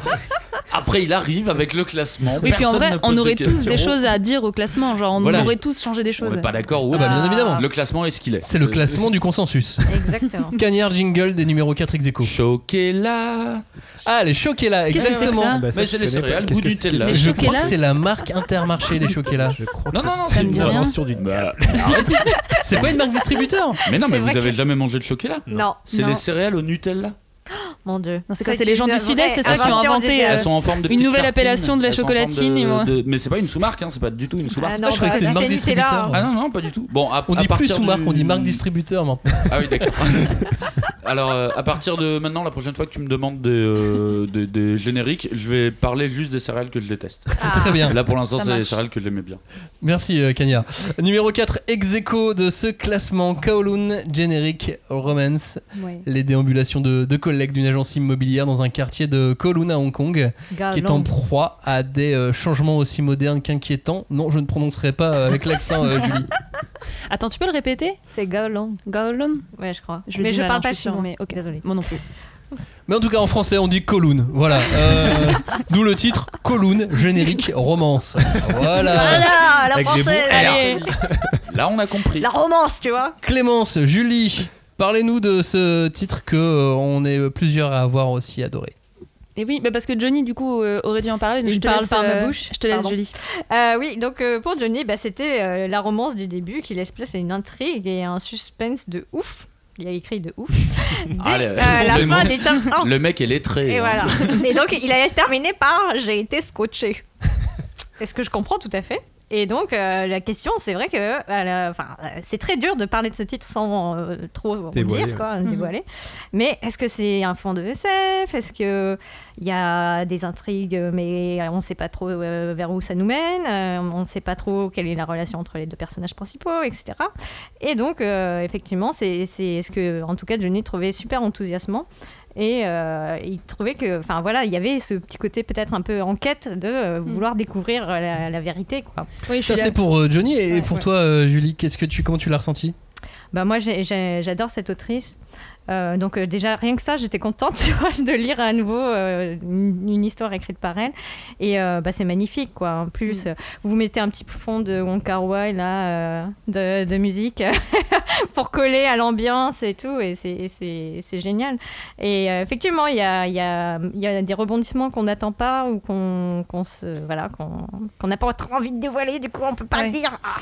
Ah. Je, je suis d'accord que effectivement déjà rien qu'au niveau du dessin c'est beaucoup trop beau je trouve que même la façon dont elle dessine les corps euh, c'est bizarre de dire comme, dit comme ça mais euh, ça donne en plus ça donne super chaud parce qu'il fait chaud Bah, Euh, il fait chaud et humide et humide et ça Alors, transpire. Ouais, En ça, vrai, franchement, ça, c'est ouf. À la lecture, t'es, euh, c'est- ça met dans l'ambiance.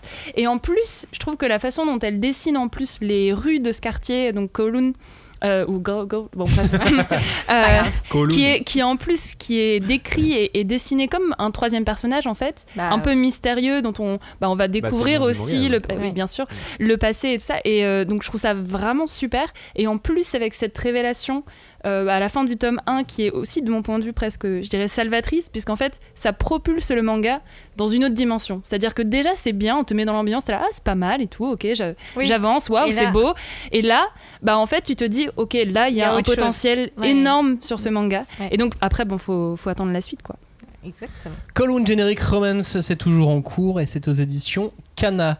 Numéro 4, ex aequo avec Column, il y a Quand sonne euh, la tempête, Cagnard. L'histoire d'un jeune homme qui, était, euh, qui est écrasé par le poids de la société, par le poids des événements et qui se retrouve mêlé à une affaire de meurtre qui va peu à peu le transformer. Tu peux mettre des guillemets à transformer. Ah, c'est sale, hein.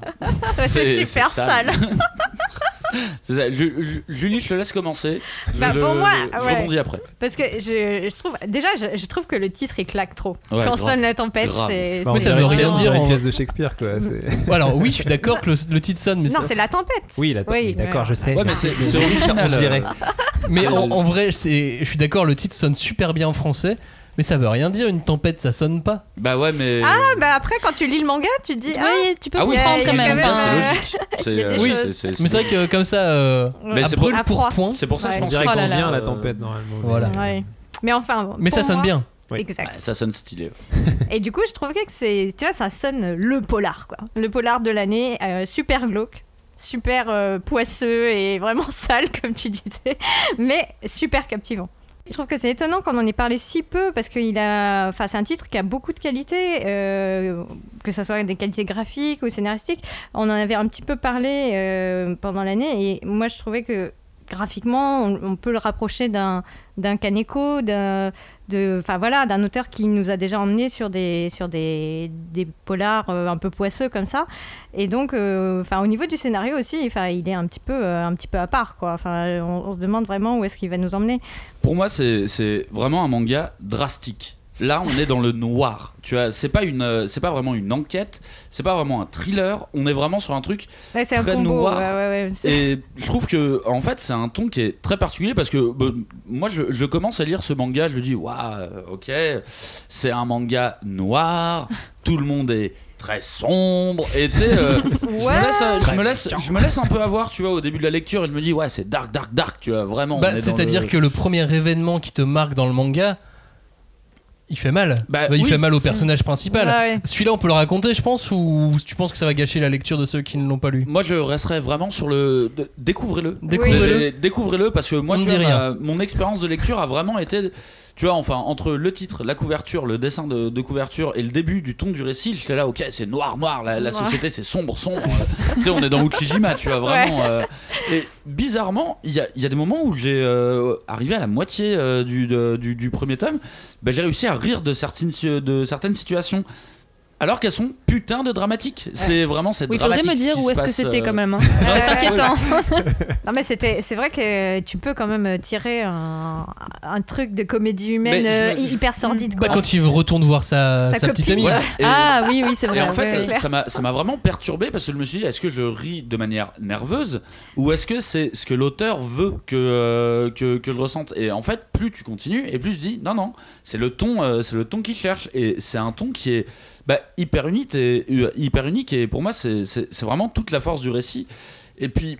Il y a, il y a- il y a un ton euh, résolument cinématographique dans, dans, dans ce Mhm. bouquin, tu vois. Je peux pas m'empêcher de penser euh, tu sais, aux gangsters de Snatch ou de Pulp Fiction qui sont des gens très humains, très, bêtes en même Ouais. temps, très nuls, et pourtant ça reste tragique. Que ça soit Pulp Fiction, Snatch, c'est tragique ce qui se passe. Et euh, moi je, je- je pense vraiment que c'est un de mes bouquins de l'année dans, dans, dans le sens si, si par exemple t'as bien aimé My Home Hero, et j'adore Mm. My Home Hero, Là, on est au niveau au-dessus. Ah Là, ouais, si ouais, tu veux savoir ouais. qu'est-ce qui peut arriver de plus grave au gars de My Hero, Je suis d'accord. Quand sonne la tempête. Tu Ah. Si je devais en lire qu'un entre les deux, ouais, je lirais quand sonne la tempête. Je Ouais. pense aussi. Ouais, ouais, ouais. Mm. C'est- vraiment trop cool. Et je vais être honnête, moi en fait, j'en avais pas du tout entendu parler avant que Cagnard euh, nous en parle. Et j'étais là, ah bah tiens, c'est marrant. euh, et j'ai que regardé. t'écoutes pas toutes les émissions, puisqu'avant que Cagnard t'en parle, on en parlait dans une émission. Et, et j'ai rien dit, hein, parce que je me suis fait Ah. aligner pour la même chose euh, en fait. Eh bien non, ça m'arrive de ne pas écouter une émission de temps en temps, je suis désolée. Mais, euh, mais oui, bon bref, donc revenons au sujet. non, en gros, donc je suis allée le lire et c'était vraiment euh, un choc, mais presque effectivement de désespoir, de tragédie. Et je me suis même demandé un moment, Faut vraiment... Pas qu'elle lise aussi, Jim.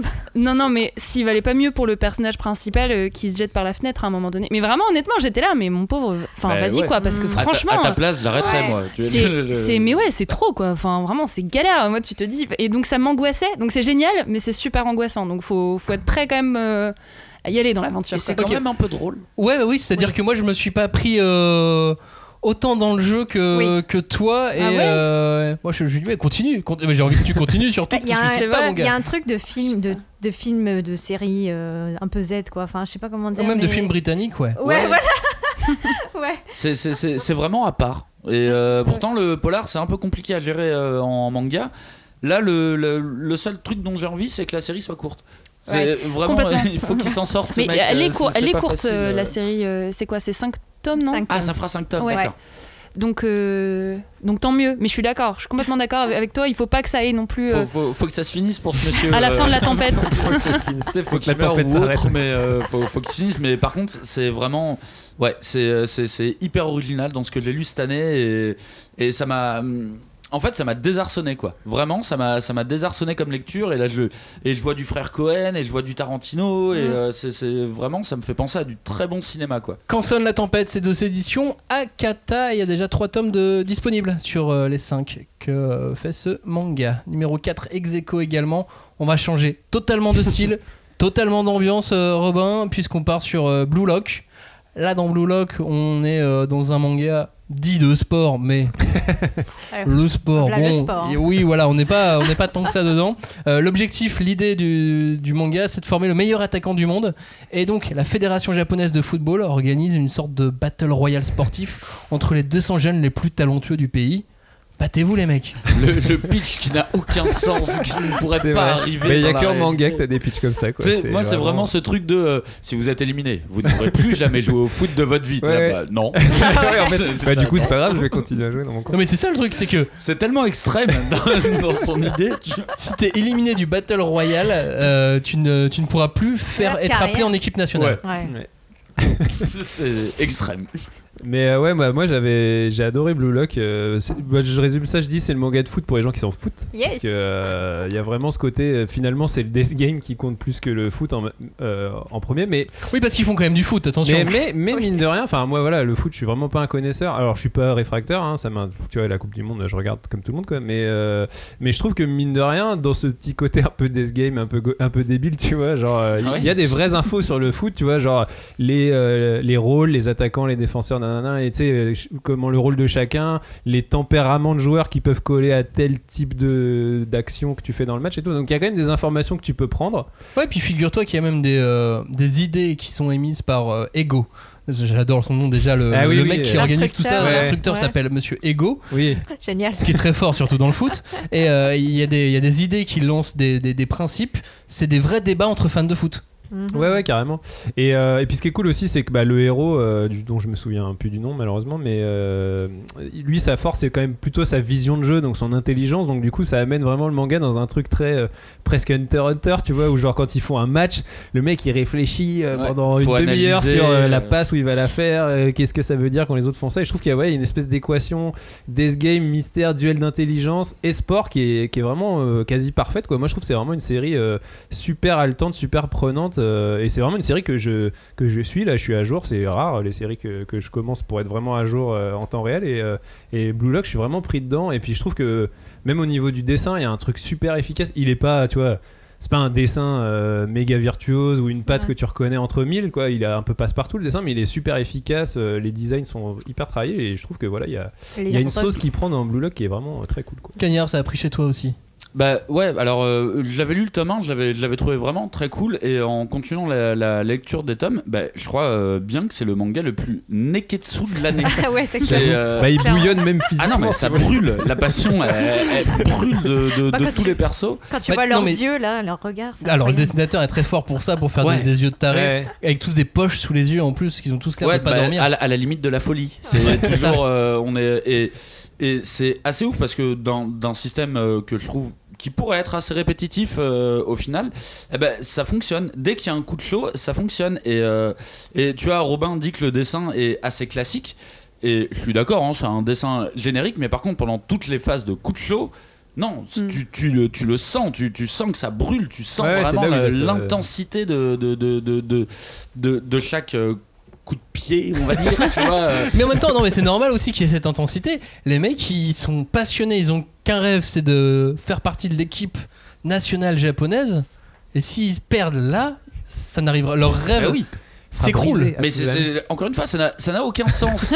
tout ça n'a aucun sens. Mais- tout, tout, tout, son- tout ce manga n'a aucun sens parce que en plus, je te dis que c'est le manga le plus neketsu, mais je te parle ça en termes d'énergie. Parce que sinon, c'est le manga le plus anti-sportif que j'ai jamais Ouais, lu. Tu C'est clair. Euh, Ouais, c'est pas Mais il y a même ce côté un peu neketsu avec les pouvoirs, en fait, leurs compétences à chacun, c'est, ça devient des pouvoirs, Bah en oui, fait. oui, c'est ça. euh, T'as le, le mec qui est grand qui va faire des têtes. euh, Ouais, c'est qui- ça. le et gars puis- qui a la vista. Ouais, mais, ça, mais ça- ça, on l'avait dans Captain Tsubasa. Hein. Oui, Ouais. Ouais, je sais, ouais, c'est- là c'est vraiment marqué limite. T'as un petit truc en disant ouais, mon, mon, mon- oula, pardon. Il y a même un petit, un petit encadré qui dit genre en gros mon pouvoir Oui, c'est de faire oui. ça et Bah, tout. c'est le euh, génie, le dans truc telle A plus, euh, circonstance, l'équation A Ouais, plus euh, ton exactement, génie ouais, plus c'est- tel, tel, contexte et ça va, ça va. Bientôt il y aura le taux de puissance à côté des coups de pied. Mais tu sais, le- de, de manière générale, le, sport, le, le, le shonen sportif, c'est c'est quand même, tu sais, c'est une course de fond, tu vois. Bah cet auteur, lui, il a rien compris. Là-dessus, tu sais, parce que tu vois, tu prends Slam Dunk, tu prends, euh, t'as t'as une montée en puissance, on va dire. Lui, il a décidé de courir à balle dès le début. Tu vois, dès le début du marathon, il a dit, moi, je vais y aller à 200. Donc, je me demande, mais jusqu'à quand il va tenir? Parce que là, on en est qu'au tome 5 et t'as l'impression que les gars, ils sont déjà à deux doigts de perdre la vie. Du, du coup, ça m'intrigue vraiment parce que ce côté haletant, je l'ai rarement senti dans un shonen sportif au- aussi vite et aussi euh, intensément. Et lui, il va se fatiguer le mec euh, à un moment, c'est pas possible, tu vois, parce que déjà la lecture, tu le lis, c'est intense, c'est vraiment intense. Et c'est un des titres que j'ai préféré cette année, quoi. Blue Lock, c'est un manga qui est euh, édité aux éditions Pika en France et qui est toujours en cours au Japon et qui devrait être relativement long. Et j'enchaîne avec un autre petit top vente aussi, enfin pas un top vente vraiment. Euh, là avec, euh, avec ce classement j'ai envie de mesurer la popularité des, des licences manga, Oh oh. mais, euh, mais euh, à, travers les, à travers les ventes. Mhm. Donc en gros ce que j'ai fait c'est que j'ai regardé toutes les données que je pouvais avoir, que j'ai pu récupérer ainsi de suite.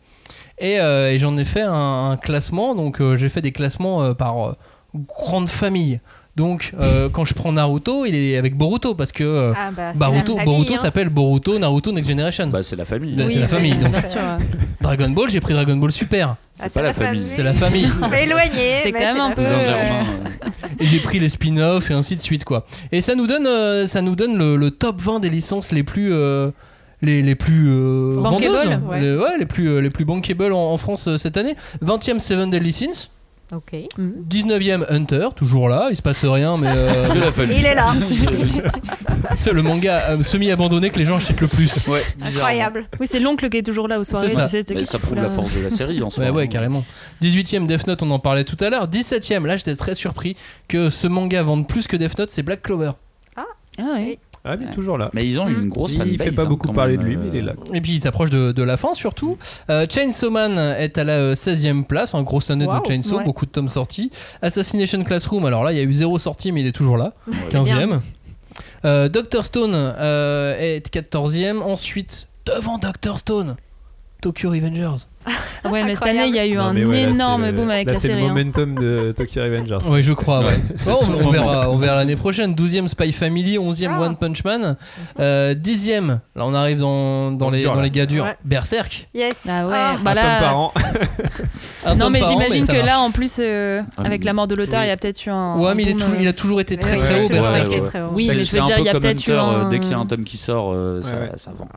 C'est clair. 9ème Promise Neverland. 8ème Fairy Tail qui descend année après année. Ça Ah ouais, continue, bah, hein, hein. euh. 7ème Jujutsu Kaisen, il est là. Ah. 6ème, et alors là ça me fait vraiment mal au cœur. Dragon Ball.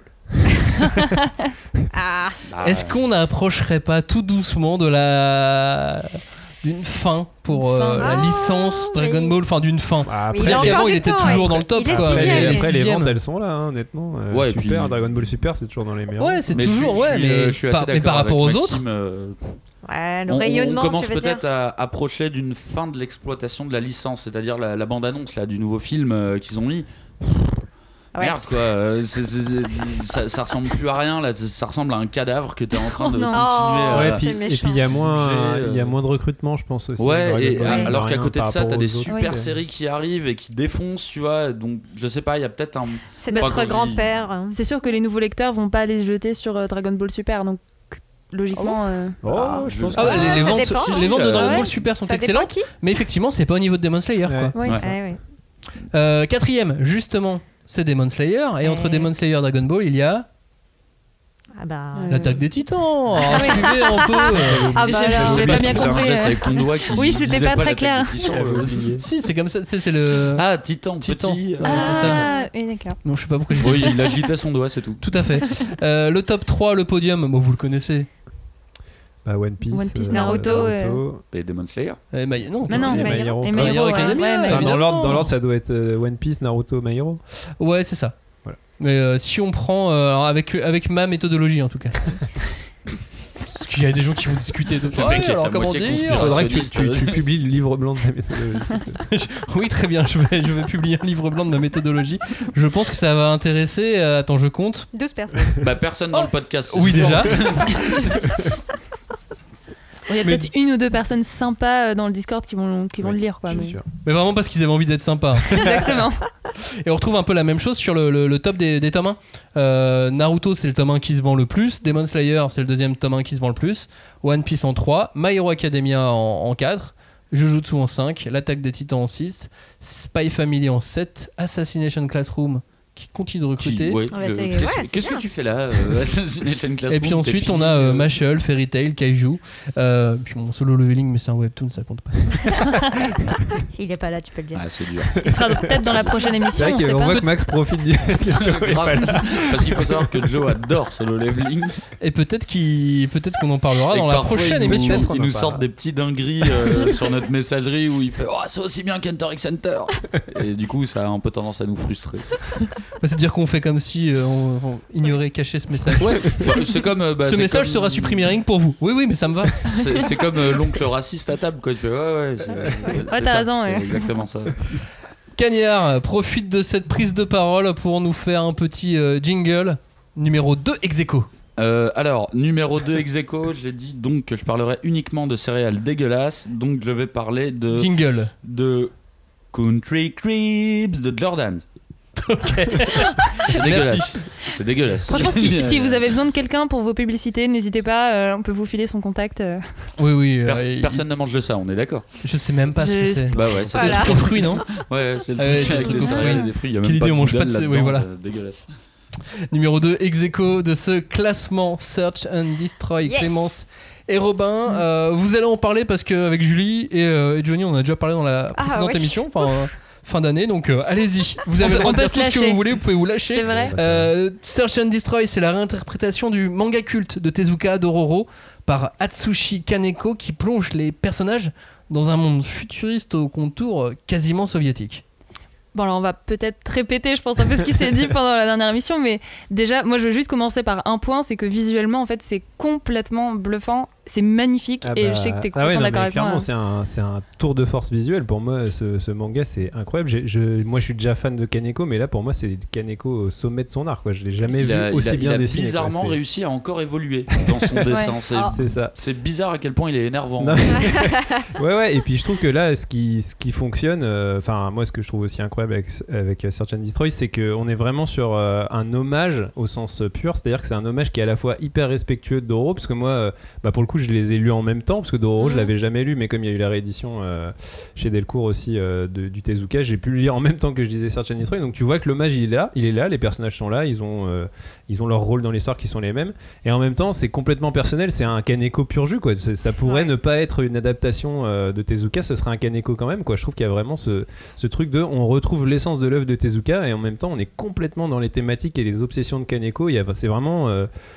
Pour ça, quelque, enfin, un truc absolument brillant pour moi. On est vraiment dans ce café euh, Urasawa euh, avec Pluto. C'est vraiment, on est vraiment non, mais en vrai dans le Ouais. même, euh, Le même niveau de, Ouais. même niveau de, qualité. de, de- de qualité. Et, de- Ouais, je te- et puis je te rejoins dans le côté interprétation, réappropriation. c'est ça. Oui. Et, euh, et puis bah du coup c'est drôle c'est que bah moi pour moi plutôt c'est le meilleur Urasawa et j'ai l'impression que Search and Destroy c'est en train de devenir le meilleur Kaneko tu vois. Donc c'est c'est enfin moi franchement Search and Destroy de toute façon c'était le manga que j'avais le mieux noté de l'année je crois. Donc c'est c'était mon, mon top 1 hein, perso. Oui, je trouve qu'effectivement, il y a quelque chose de, dans le récit de profondément beau, au-delà même, je veux dire, de, de la performance euh, artistique de Kaneko. Dans le récit même, c'est très très beau. En fait, c'est un récit de vengeance. Et euh, qui se passe dans un contexte qui est quand même très très oppressant, euh, que ce soit bah, forcément graphiquement, mais même scénaristiquement. euh, je veux dire, euh, tout, tout, est, tout est dur. Enfin, je veux dire, on est dans un contexte quasiment de guerre. On reprenait un peu les thèmes de Tezuka, comme tu le disais. Et, et en fait, on suit juste une enfant qui fait tout pour retrouver son humanité. Et avec ça, bah, forcément, toute la faiblesse de l'humanité aussi que ça comprend. Et, euh, et moi, je suis complètement tombée amoureuse. euh, je suis d'accord. Search and Destroy, c'est incroyable. Et en fait, moi, je l'avais découvert à Kaneko par Wet Moon que tu m'avais prêté. J'étais là, waouh, c'est incroyable. J'ai rien Mais compris rien le- mais c'est J'ai rien compris, mais c'est génial.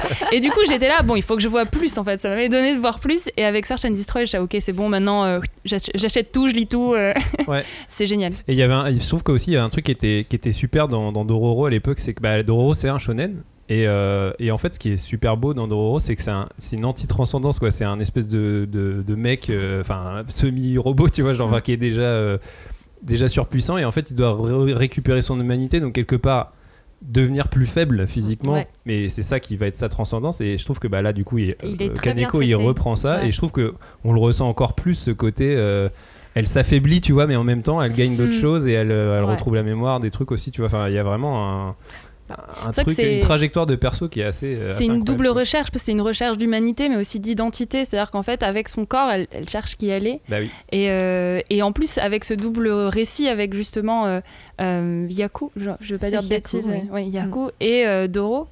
Et, et en fait, les, les deux cherchent en fait un petit peu cette Mm. identité. Et du coup, il y a ce récit aussi euh, en parallèle, on va dire, en écho l'un à l'autre. Et euh, moi, j'avais pas lu euh, du tout euh, Dororo, donc c'est la première fois que je découvrais ce récit. Et enfin, c'est magnifique. Bah, moi, ce que j'ai bien aimé, alors pour terminer, parce qu'on en a beaucoup parlé, mais c'est qu'on est en vraiment. retard, oui, voilà. oui, oui, oui, oui. Tu rentreras chez toi trop tard, c'est tout. Mais non, c'est juste que j'ai adoré la façon dont euh, Kaneko il a fait vraiment à sa sauce. Et sa sauce, c'est de mettre de tout avec une bonne couche de colère, quoi. Genre là, Ah bah, tu le- crames le, Max, euh, monde, Kaneko, mais euh, et ça, c'est c'est somptueux. Lisez-le. Search and Destroy, c'est en trois tomes. Tout est disponible, tout est sorti cette année. Ça, c'est plutôt, plutôt Ah une bonne ouais. nouvelle. Et si vous êtes fan de Hatsushi Kaneko, il y a la réédition de Bambi qui va arriver euh, cette année. Exactement. Elle devait arriver là en 2021. Elle a été repoussée pour des problèmes de, Et c'est cool, Bambi. des problèmes de couleur sur la couverture, s'il me Ah. semble. Oui. Et, euh, et bah ouais, les pantones, tout ça, on en a déjà Ah, parlé. avec, et, la euh, et la couleur sur Bambi, c'est compliqué. Ouais. hein. C'est- Clairement. Et euh, donc Bambi va arriver cette année aux éditions, euh, enfin va revenir cette année aux éditions. IMHO numéro 2, Execo également avec Search and Destroy. Julie Clémence, gardez la parole pour nous parler des carnets de l'apothicaire. Oh, les enquêtes d'une jeune servante au talent pharmaceutique indéniable dans un palais de jade où les dangers ne sont pas forcément là où on les imagine. Oui, bon, on en a déjà beaucoup, beaucoup, beaucoup parlé. Et, Dans chaque euh, émission, je crois. Dans chaque émission, donc euh, je vais essayer d'être assez rapide parce que voilà, sinon écoutez toutes les autres émissions, vous saurez déjà euh, pourquoi c'est génial. Non, mais globalement, je trouve qu'il y a une maîtrise du ton euh, dans le récit, que ce soit bah, justement, il jongle entre euh, la comédie, les enquêtes, la romance, et euh, avec un scénario en plus qui surprend, c'est-à-dire qu'en fait, il- elle est capable de bah, je sais pas, d'apporter une nouvelle chose. Ça pourrait tourner un petit peu en rond au niveau des enquêtes, au niveau du quotidien et du train-train, on va dire, de la vie de cours. Et en fait, pas du tout. Et, euh, et de mon point de vue, euh, enfin, je sais pas, c'est une lecture que j'attends vraiment à chaque fois qu'il y a un nouveau tome. Je suis trop contente et je le, et je le dévore beaucoup trop vite. Et, euh, et en plus, les personnages ont une relation. Je trouve extrêmement attachante les deux personnages principaux et, euh, et voilà c'était pour essayer de vra- faire vraiment très vite quoi Oui, bah oui, oui, bah je vais faire comme toi. Parce que du coup, on, on a déjà dit que donc l'héroïne était super attachante, qu'elle était intelligente, qu'elle était indépendante. Et au final, euh, là, il y a quand même euh, six tomes qui sont sortis, bientôt sept, et on se rend compte que c'est un récit qui est très moderne et une, façon de. Alors que c'est un, un- récit qui a lieu dans un pays asiatique euh, moyen- moyenâgeux, on va dire, mais il y a une touche de modernité qui est tout à fait agréable. Et puis, sans vouloir spoiler, c'est vrai que, enfin, je trouve que le récit vraiment, euh, il reprend euh, une autre tournure et il prend un corps vraiment plus, un- plus intéressant encore au bout de six tomes, quoi. Donc, euh, faut pas s'arrêter en cours de route, faut vraiment aller jusqu'au bout. Et euh, moi, je, je m'y attendais pas. Et le fait qu'il y ait autant de, re- de rebondissements, autant de voilà de surprises, c'est toujours euh, hyper réjouissant. J'ajouterais peut-être un dernier truc, c'est que de mon point de vue, en plus, c'est une lecture qui est vraiment abordable pour tout public. Enfin, c'est vraiment comme ça que je le ressens, que ce soit euh, homme, femme, euh, un public plus ou moins jeune. J'ai l'impression que c'est quand même assez euh, universel dans la façon dont c'est raconté. C'est aussi pour ça que c'est peut-être un des meilleurs lancements de, de l'année, les carnets de l'apothicaire. Pour moi, c'est un grand oui aussi pour euh, beaucoup de raisons que vous avez euh, étalées à, à l'instant et dont on a parlé dans plusieurs euh, émissions. Le septième tome est déjà sorti. hein. Ah. Euh, il est déjà disponible. C'est juste que vous, vous, n'avez pas eu le temps d'aller en librairie. euh, Le, le- le récupérer, mais il est déjà disponible. Les carnets de l'apothicaire aux éditions Kiun. On arrive sur le numéro 1. Attention, mais avant le jingle de Kanya, il le prépare. Attend attention. tous. Ouais. On va parler juste euh, d'un petit, euh, oh, d'un- petit mauvais coup de l'année 2022, c'est que euh, à cause de la, la crise sanitaire, Angoulême n'aura pas lieu. Euh, pour l'instant, en tout cas au mois de janvier, reporté. euh, Mois de mars, ils ont dit. Ils ont dit oui, euh, Ouais, possiblement en mars, savoir, euh, si, si Ouais, ça les sentait choses euh, vont mieux. Quoi. Pas bon dès le départ. Enfin, moi, je sais Non. que ça fait plusieurs mois, je me dis, franchement, je, je, Oui. je suis pas comme que si, ça arrive. hein. Si. C'est quand même comme si. super dommage parce que y avait, la part belle était quand même donnée au manga cette année. Il y avait des Mm. trucs. Bah, il y avait une expo euh, sur cool. Chainsaw Man. Ah oui, Bah ouais. ça c'était. Ça, ça fait un peu chier parce que je pense qu'on était très nombreux à vouloir la voir. Non, mais alors, euh, alors euh, si, si Angoulême a lieu, euh, ça arrivera. Après, moi, je commence à m'inquiéter du coup. Enfin, qu'est-ce qui va se passer au mois de juillet pour Ah Japan ouais. Expo Mm. derrière Ouais, Qui en plus est vraiment au plein cœur du mois de juillet cette année. Ça va être, euh, ça va être compliqué. Est-ce qu'on va encore pouvoir tous se retrouver à quelques milliers, à plusieurs milliers au même endroit? À plus de 200 000 C'est vrai que ça, fait un 200 peu 000, peur. ouais. Ça fait un peu peur. Moi, je... c'était à la Paris Manga, c'est ça, où il y avait eu quand même beaucoup de monde. euh, Paris Manga, ouais, Ouais. là, Il y a eu un problème. Et, euh, et je me dis, mais en fait, si maintenant, que ce soit Angoulême, Japan Expo, en fait, euh, t'es genre euh, 12 au mètre carré, ça... je sais pas si ça aura la même saveur. Bah après de la Pan Expo, On était déjà 12 au mètre carré. serré, mais euh, Oui. c'est vrai que les vidéos Alors, qui sont 32. sorties de Paris Manga là, ça, ça- je sais pas comment il n'y a pas eu de catastrophe. Les, en fait. les- les Euh, vidéos ouais. du Toulouse Game Show qui a eu lieu quelques semaines après. euh, C'était la même. Non, justement. Non, c'était plus correct. Donc euh, tout est question d'organisation Mm, et, de, et de- et de prévision. euh, ils, avaient, ils avaient vu les choses beaucoup plus euh, largement. Priori, Justement, pour que les gens puissent, euh, peu. L'avantage, c'est qu'avec ton masque, tu peux te faire un cosplay Kakashi euh, plus, euh, plus facilement. Faut que tu le mettes sur ton œil Oui, sur l'œil, c'est pas pratique, Non, mais, mais, le masque, il est en bas et après tu. tu rajoutes un peu. T'en mets un deuxième de traviole. Bon, bientôt, on va faire des tutos euh, cosplay, donc vous avez bien. Oui, il faut mettre son masque sous le cosplay aussi, sinon ça ne marche pas, ça ne- ça n'arrête pas, euh, ça n'arrête pas les particules. Numéro 1, Cagnard, jingle. Spécial cas. Oh là là. Ah oui, t'as vraiment, Ah oui, bon. vraiment pris le plus dégueulasse. Genre vraiment le dégueulasse. Mais vous savez pourquoi il a dit spécial budget. Parce que notre manga Ah là préféré là. cette année. Ah, Mais là, tant j'ai- de là, j'ai talent C'est le gif du mec a son, son cerveau qui d'avoir la révélation.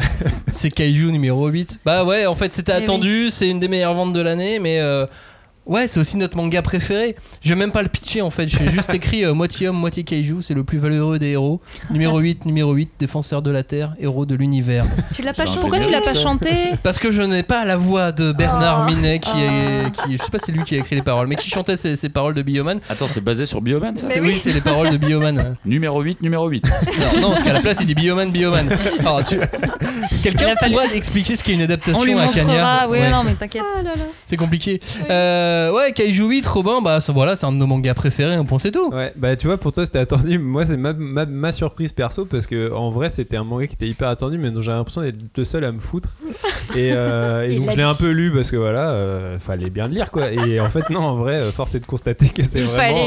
que c'est taf. vraiment, euh, que c'est vraiment hyper cool quoi. Euh, C'est bien dessiné, c'est drôle, euh, c'est prenant. C'est c'est normal qu'il soit top 1 quelque part. Ouais, mais pour moi, c'est le manga le plus cool de l'année. Mm. Ouais. Cool comme Fonzie, comme diraient euh, les gens de mon âge. Euh, c'est à la fois fun et dangereux. C'est à la fois stylé Mhm. mais intriguant. Et pour le moment, c'est vraiment un sans faute sur, euh, sur les deux premiers tomes de, de, de Kaiju 8. Et, et voilà, j'adore ça. Et Julie, toi, c'était euh, ton chouchou? Ah ouais, moi c'est mon chouchou. Et euh, du coup, bah, bah, on verra pour la, suite. Mais en...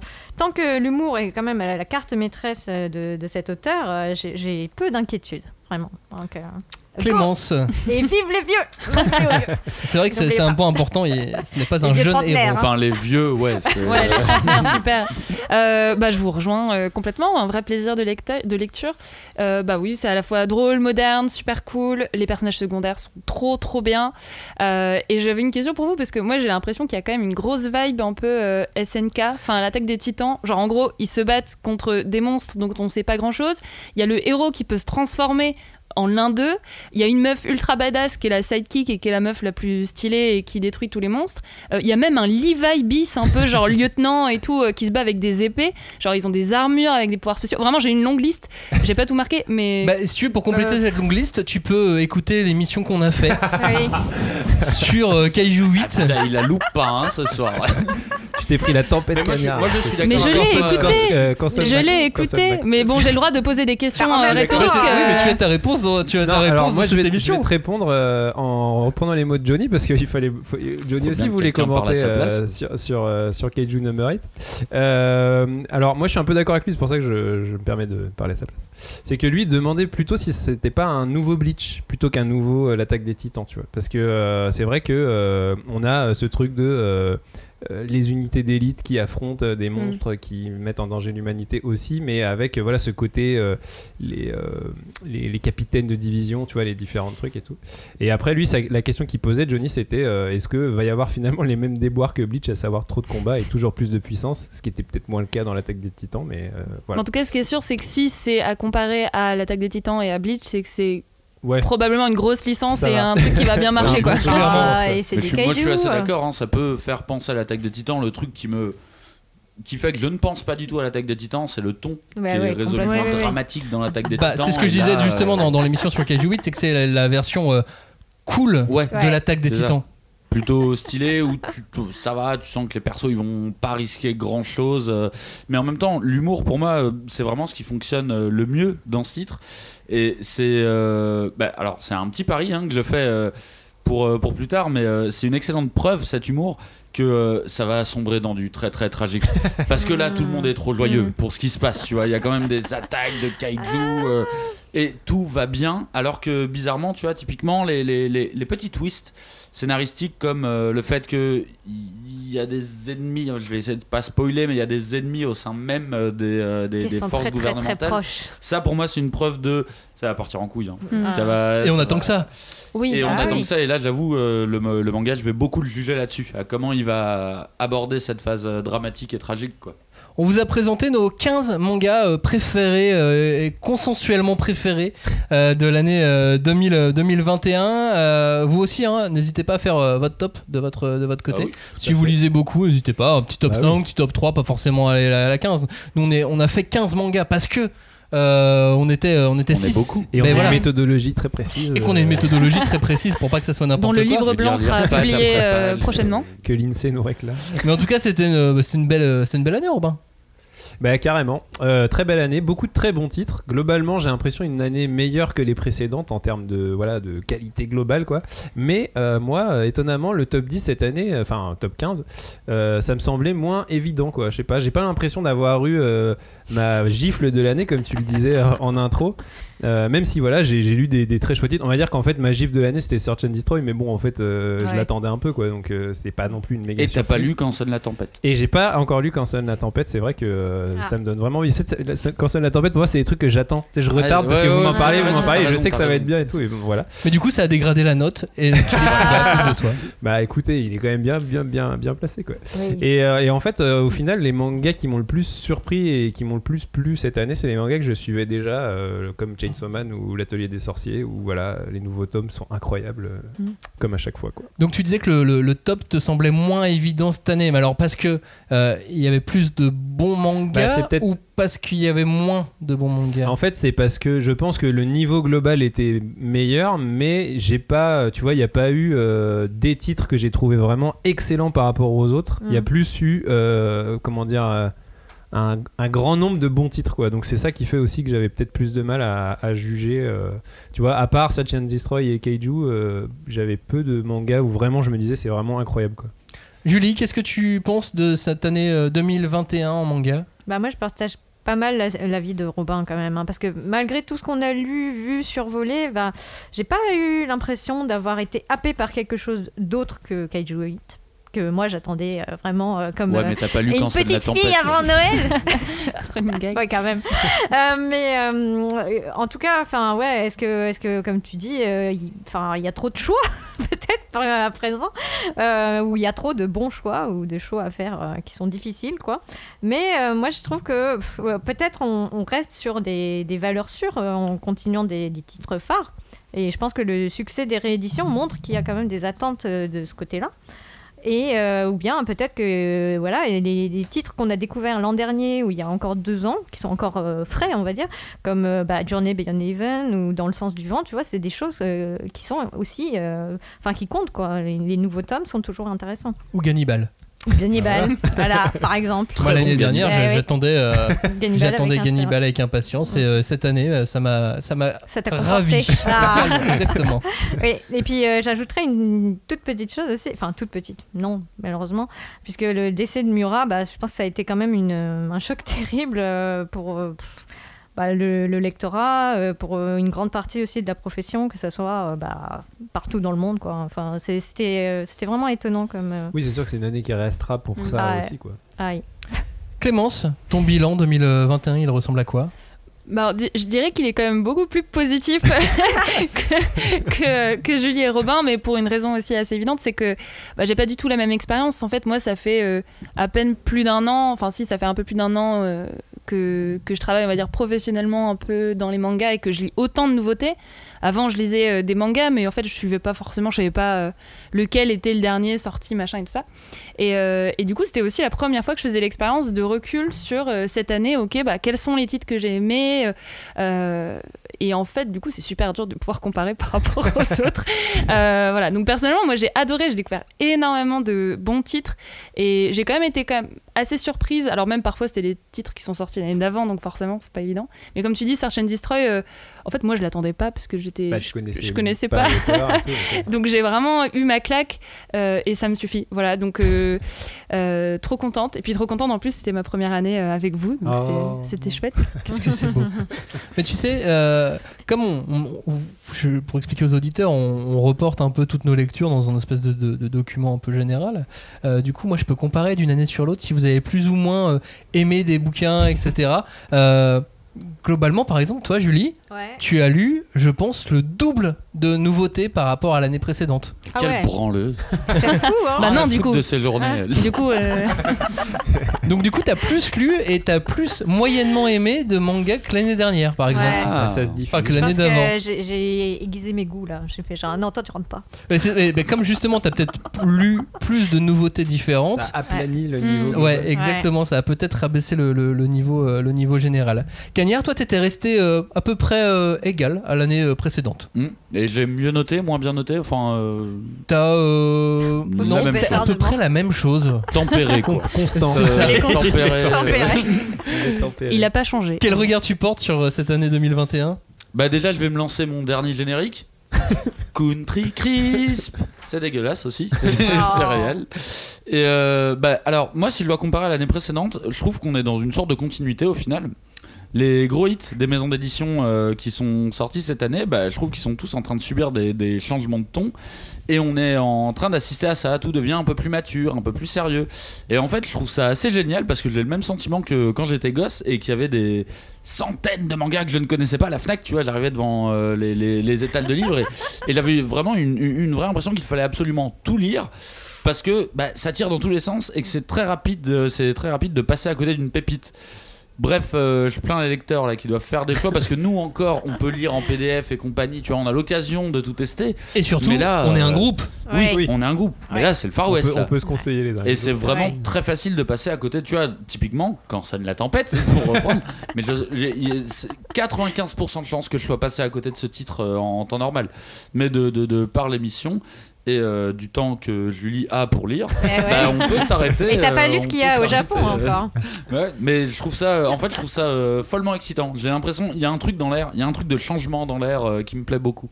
Bah, ne serait-ce que dans, quand, quand on regarde les, les- les ventes, si on fait le, le- le Ouais. bilan aussi annuel sur les ventes, Là aussi c'est le Far West. hein. ça a explosé. Ah bah là, c'est Rodéo. malade. C'est C'est-à-dire que vous êtes de plus en plus nombreux à lire des mangas. Par conséquent, vous êtes de plus en plus nombreux à écouter la cinquième de couve. Par conséquent, on vous conseille encore plus de mangas. Et, donc, du coup, vous allez en acheter encore plus. Eh oui. Et, non, mais- et ça se finit jamais. Moi, ce qui, me, ce qui me choque le plus, c'est les témoignages d'auditeurs qui nous disent qu'ils avaient arrêté de lire du manga et qu'en écoutant notre émission, ils se sont remis à en lire et à Et à découvrir des binge trucs. reading. Eh, ouais. Mais c'est. euh, Mais c'est aussi parce que le marché est propice pour ça. Ah, bah oui, Oui. évidemment, c'est le Mais moment, mais c'est. C'est euh, vrai que choquant, personnellement, quoi. euh, moi, ça me fait un petit peu peur le fait qu'il y ait euh, énormément de mangas sur le marché parce que, bah, encore une fois, on n'a pas forcément le temps de tout lire et parfois tu dis c'est dommage parce qu'en fait, tu sais pas trop quoi choisir, quoi lire et puis parfois t'as un pote qui va adorer un livre et toi tu vas le tester, t'es là, bon, en fait, pas trop. Il y a tellement de trucs que tu te perds. Enfin, moi personnellement, déjà, je suis perdue alors que ça a quand même fait un peu partie de mon métier, quoi. Moi, je suis pas perdu. Je Ouais, suis non. plutôt content. Je suis la Oui, c'est seule. ça. Moi, je suis plutôt euh, excité. euh, ouais, par, euh, exactement. par. Et euh, j'ai regardé aussi, euh, j'ai lu plus de nouveautés euh, cette année que l'année dernière, Hein que l'année d'avant, enfin là, en 2021 qu'en 2020. Mais euh, j'ai l'impression d'en avoir lu moins parce que euh, beaucoup plus de choses m'ont plu cette année. Ouais. Et donc il y a Mhm. beaucoup plus de mangas que j'ai lus et avec lesquels j'ai pris du plaisir que les autres années. Mhm. Ce qui fait que du coup le, mon, mon ressenti est vraiment, vraiment différent parce que bah, moi ça fait très longtemps que je, que je lis les nouveautés, les tomes 1 à leur sortie et je ne lis souvent parfois que, que les tomes 1 parce que ça me donne pas envie d'aller euh, beaucoup plus loin. Et il y a quand même beaucoup d'années avec quelques purges. Ouais. Et bah cette année il y a beaucoup moins de purges. Ouais. Ou en tout cas je, je suis passé beaucoup plus à côté des purges. Bon, bah écoute. Puis, Allons-y. Et cool, de ce que je considère comme une purge. Oui, oui, bien sûr. Ouais. Puis c'est laissez-vous tenter là, il y a vraiment euh, Ouais. il y a un, un terrain qui est très propice là à lire de, Ouais. de- de très bons Et- trucs très originaux. Je rajouterai un dernier truc, c'est que c'était à la fois dans les gros blockbusters, mais aussi dans des titres un peu plus, euh, euh, on va dire, originaux, même plus doux, plus inattendus, je dirais. Eh bien, la douceur, on en parlera euh, dès le début de la prochaine émission avec toi, Clémence. Oui. La prochaine émission sera consacrée à nos coups de cœur, euh, nos- Ah. tous nos coups de cœur perso. Ces mangas euh, qu'on a adorés, mais qu'on était seuls dans l'équipe à aimer et qui donc n'ont pas pu intégrer ce, ce Ouais. classement. Alors, soit c'est parce qu'on était seuls à les aimer, ou soit parce que. euh, les avoir lus. mais oui, Aussi, mais ouais. en fait, que- que- quelle est la dynamique quand on enregistre en équipe, quand on fait un podcast comme ça? Quand on lit un truc qu'on aime, on en parle à tous les autres. Ouais. Et le job un peu à faire, c'est d'essayer de convaincre les autres de le lire pour qu'on en parle dans les émissions et ainsi de C'est suite. comme une C'est campagne électorale. ouais, en fait, on est Euh, comme des députés européens et des lobbyistes. Voilà, il faut, faut Mais pas, faut comment pas que ça soit. vous n'avez euh, pas voulu lire Vagnania et moi Donc la prochaine soit, émission, euh, en fait, c'est tous les titres où on a été mauvais en com en fait. c'est Exactement, et là vous allez tenter avis. fois de convaincre les, les auditeurs que c'est euh, Ah, que vois. ce sont des bons titres. Merci de nous avoir écouté hashtag 5DC pour euh, réagir à cette émission sur les euh, réseaux sociaux ou sur les réseaux sociaux vous nous retrouvez avec le nom la cinquième de couve. Merci de nous avoir écoutés, merci d'avoir euh, suivi cette émission. Encore bonne année à tous et à la semaine prochaine. Salut.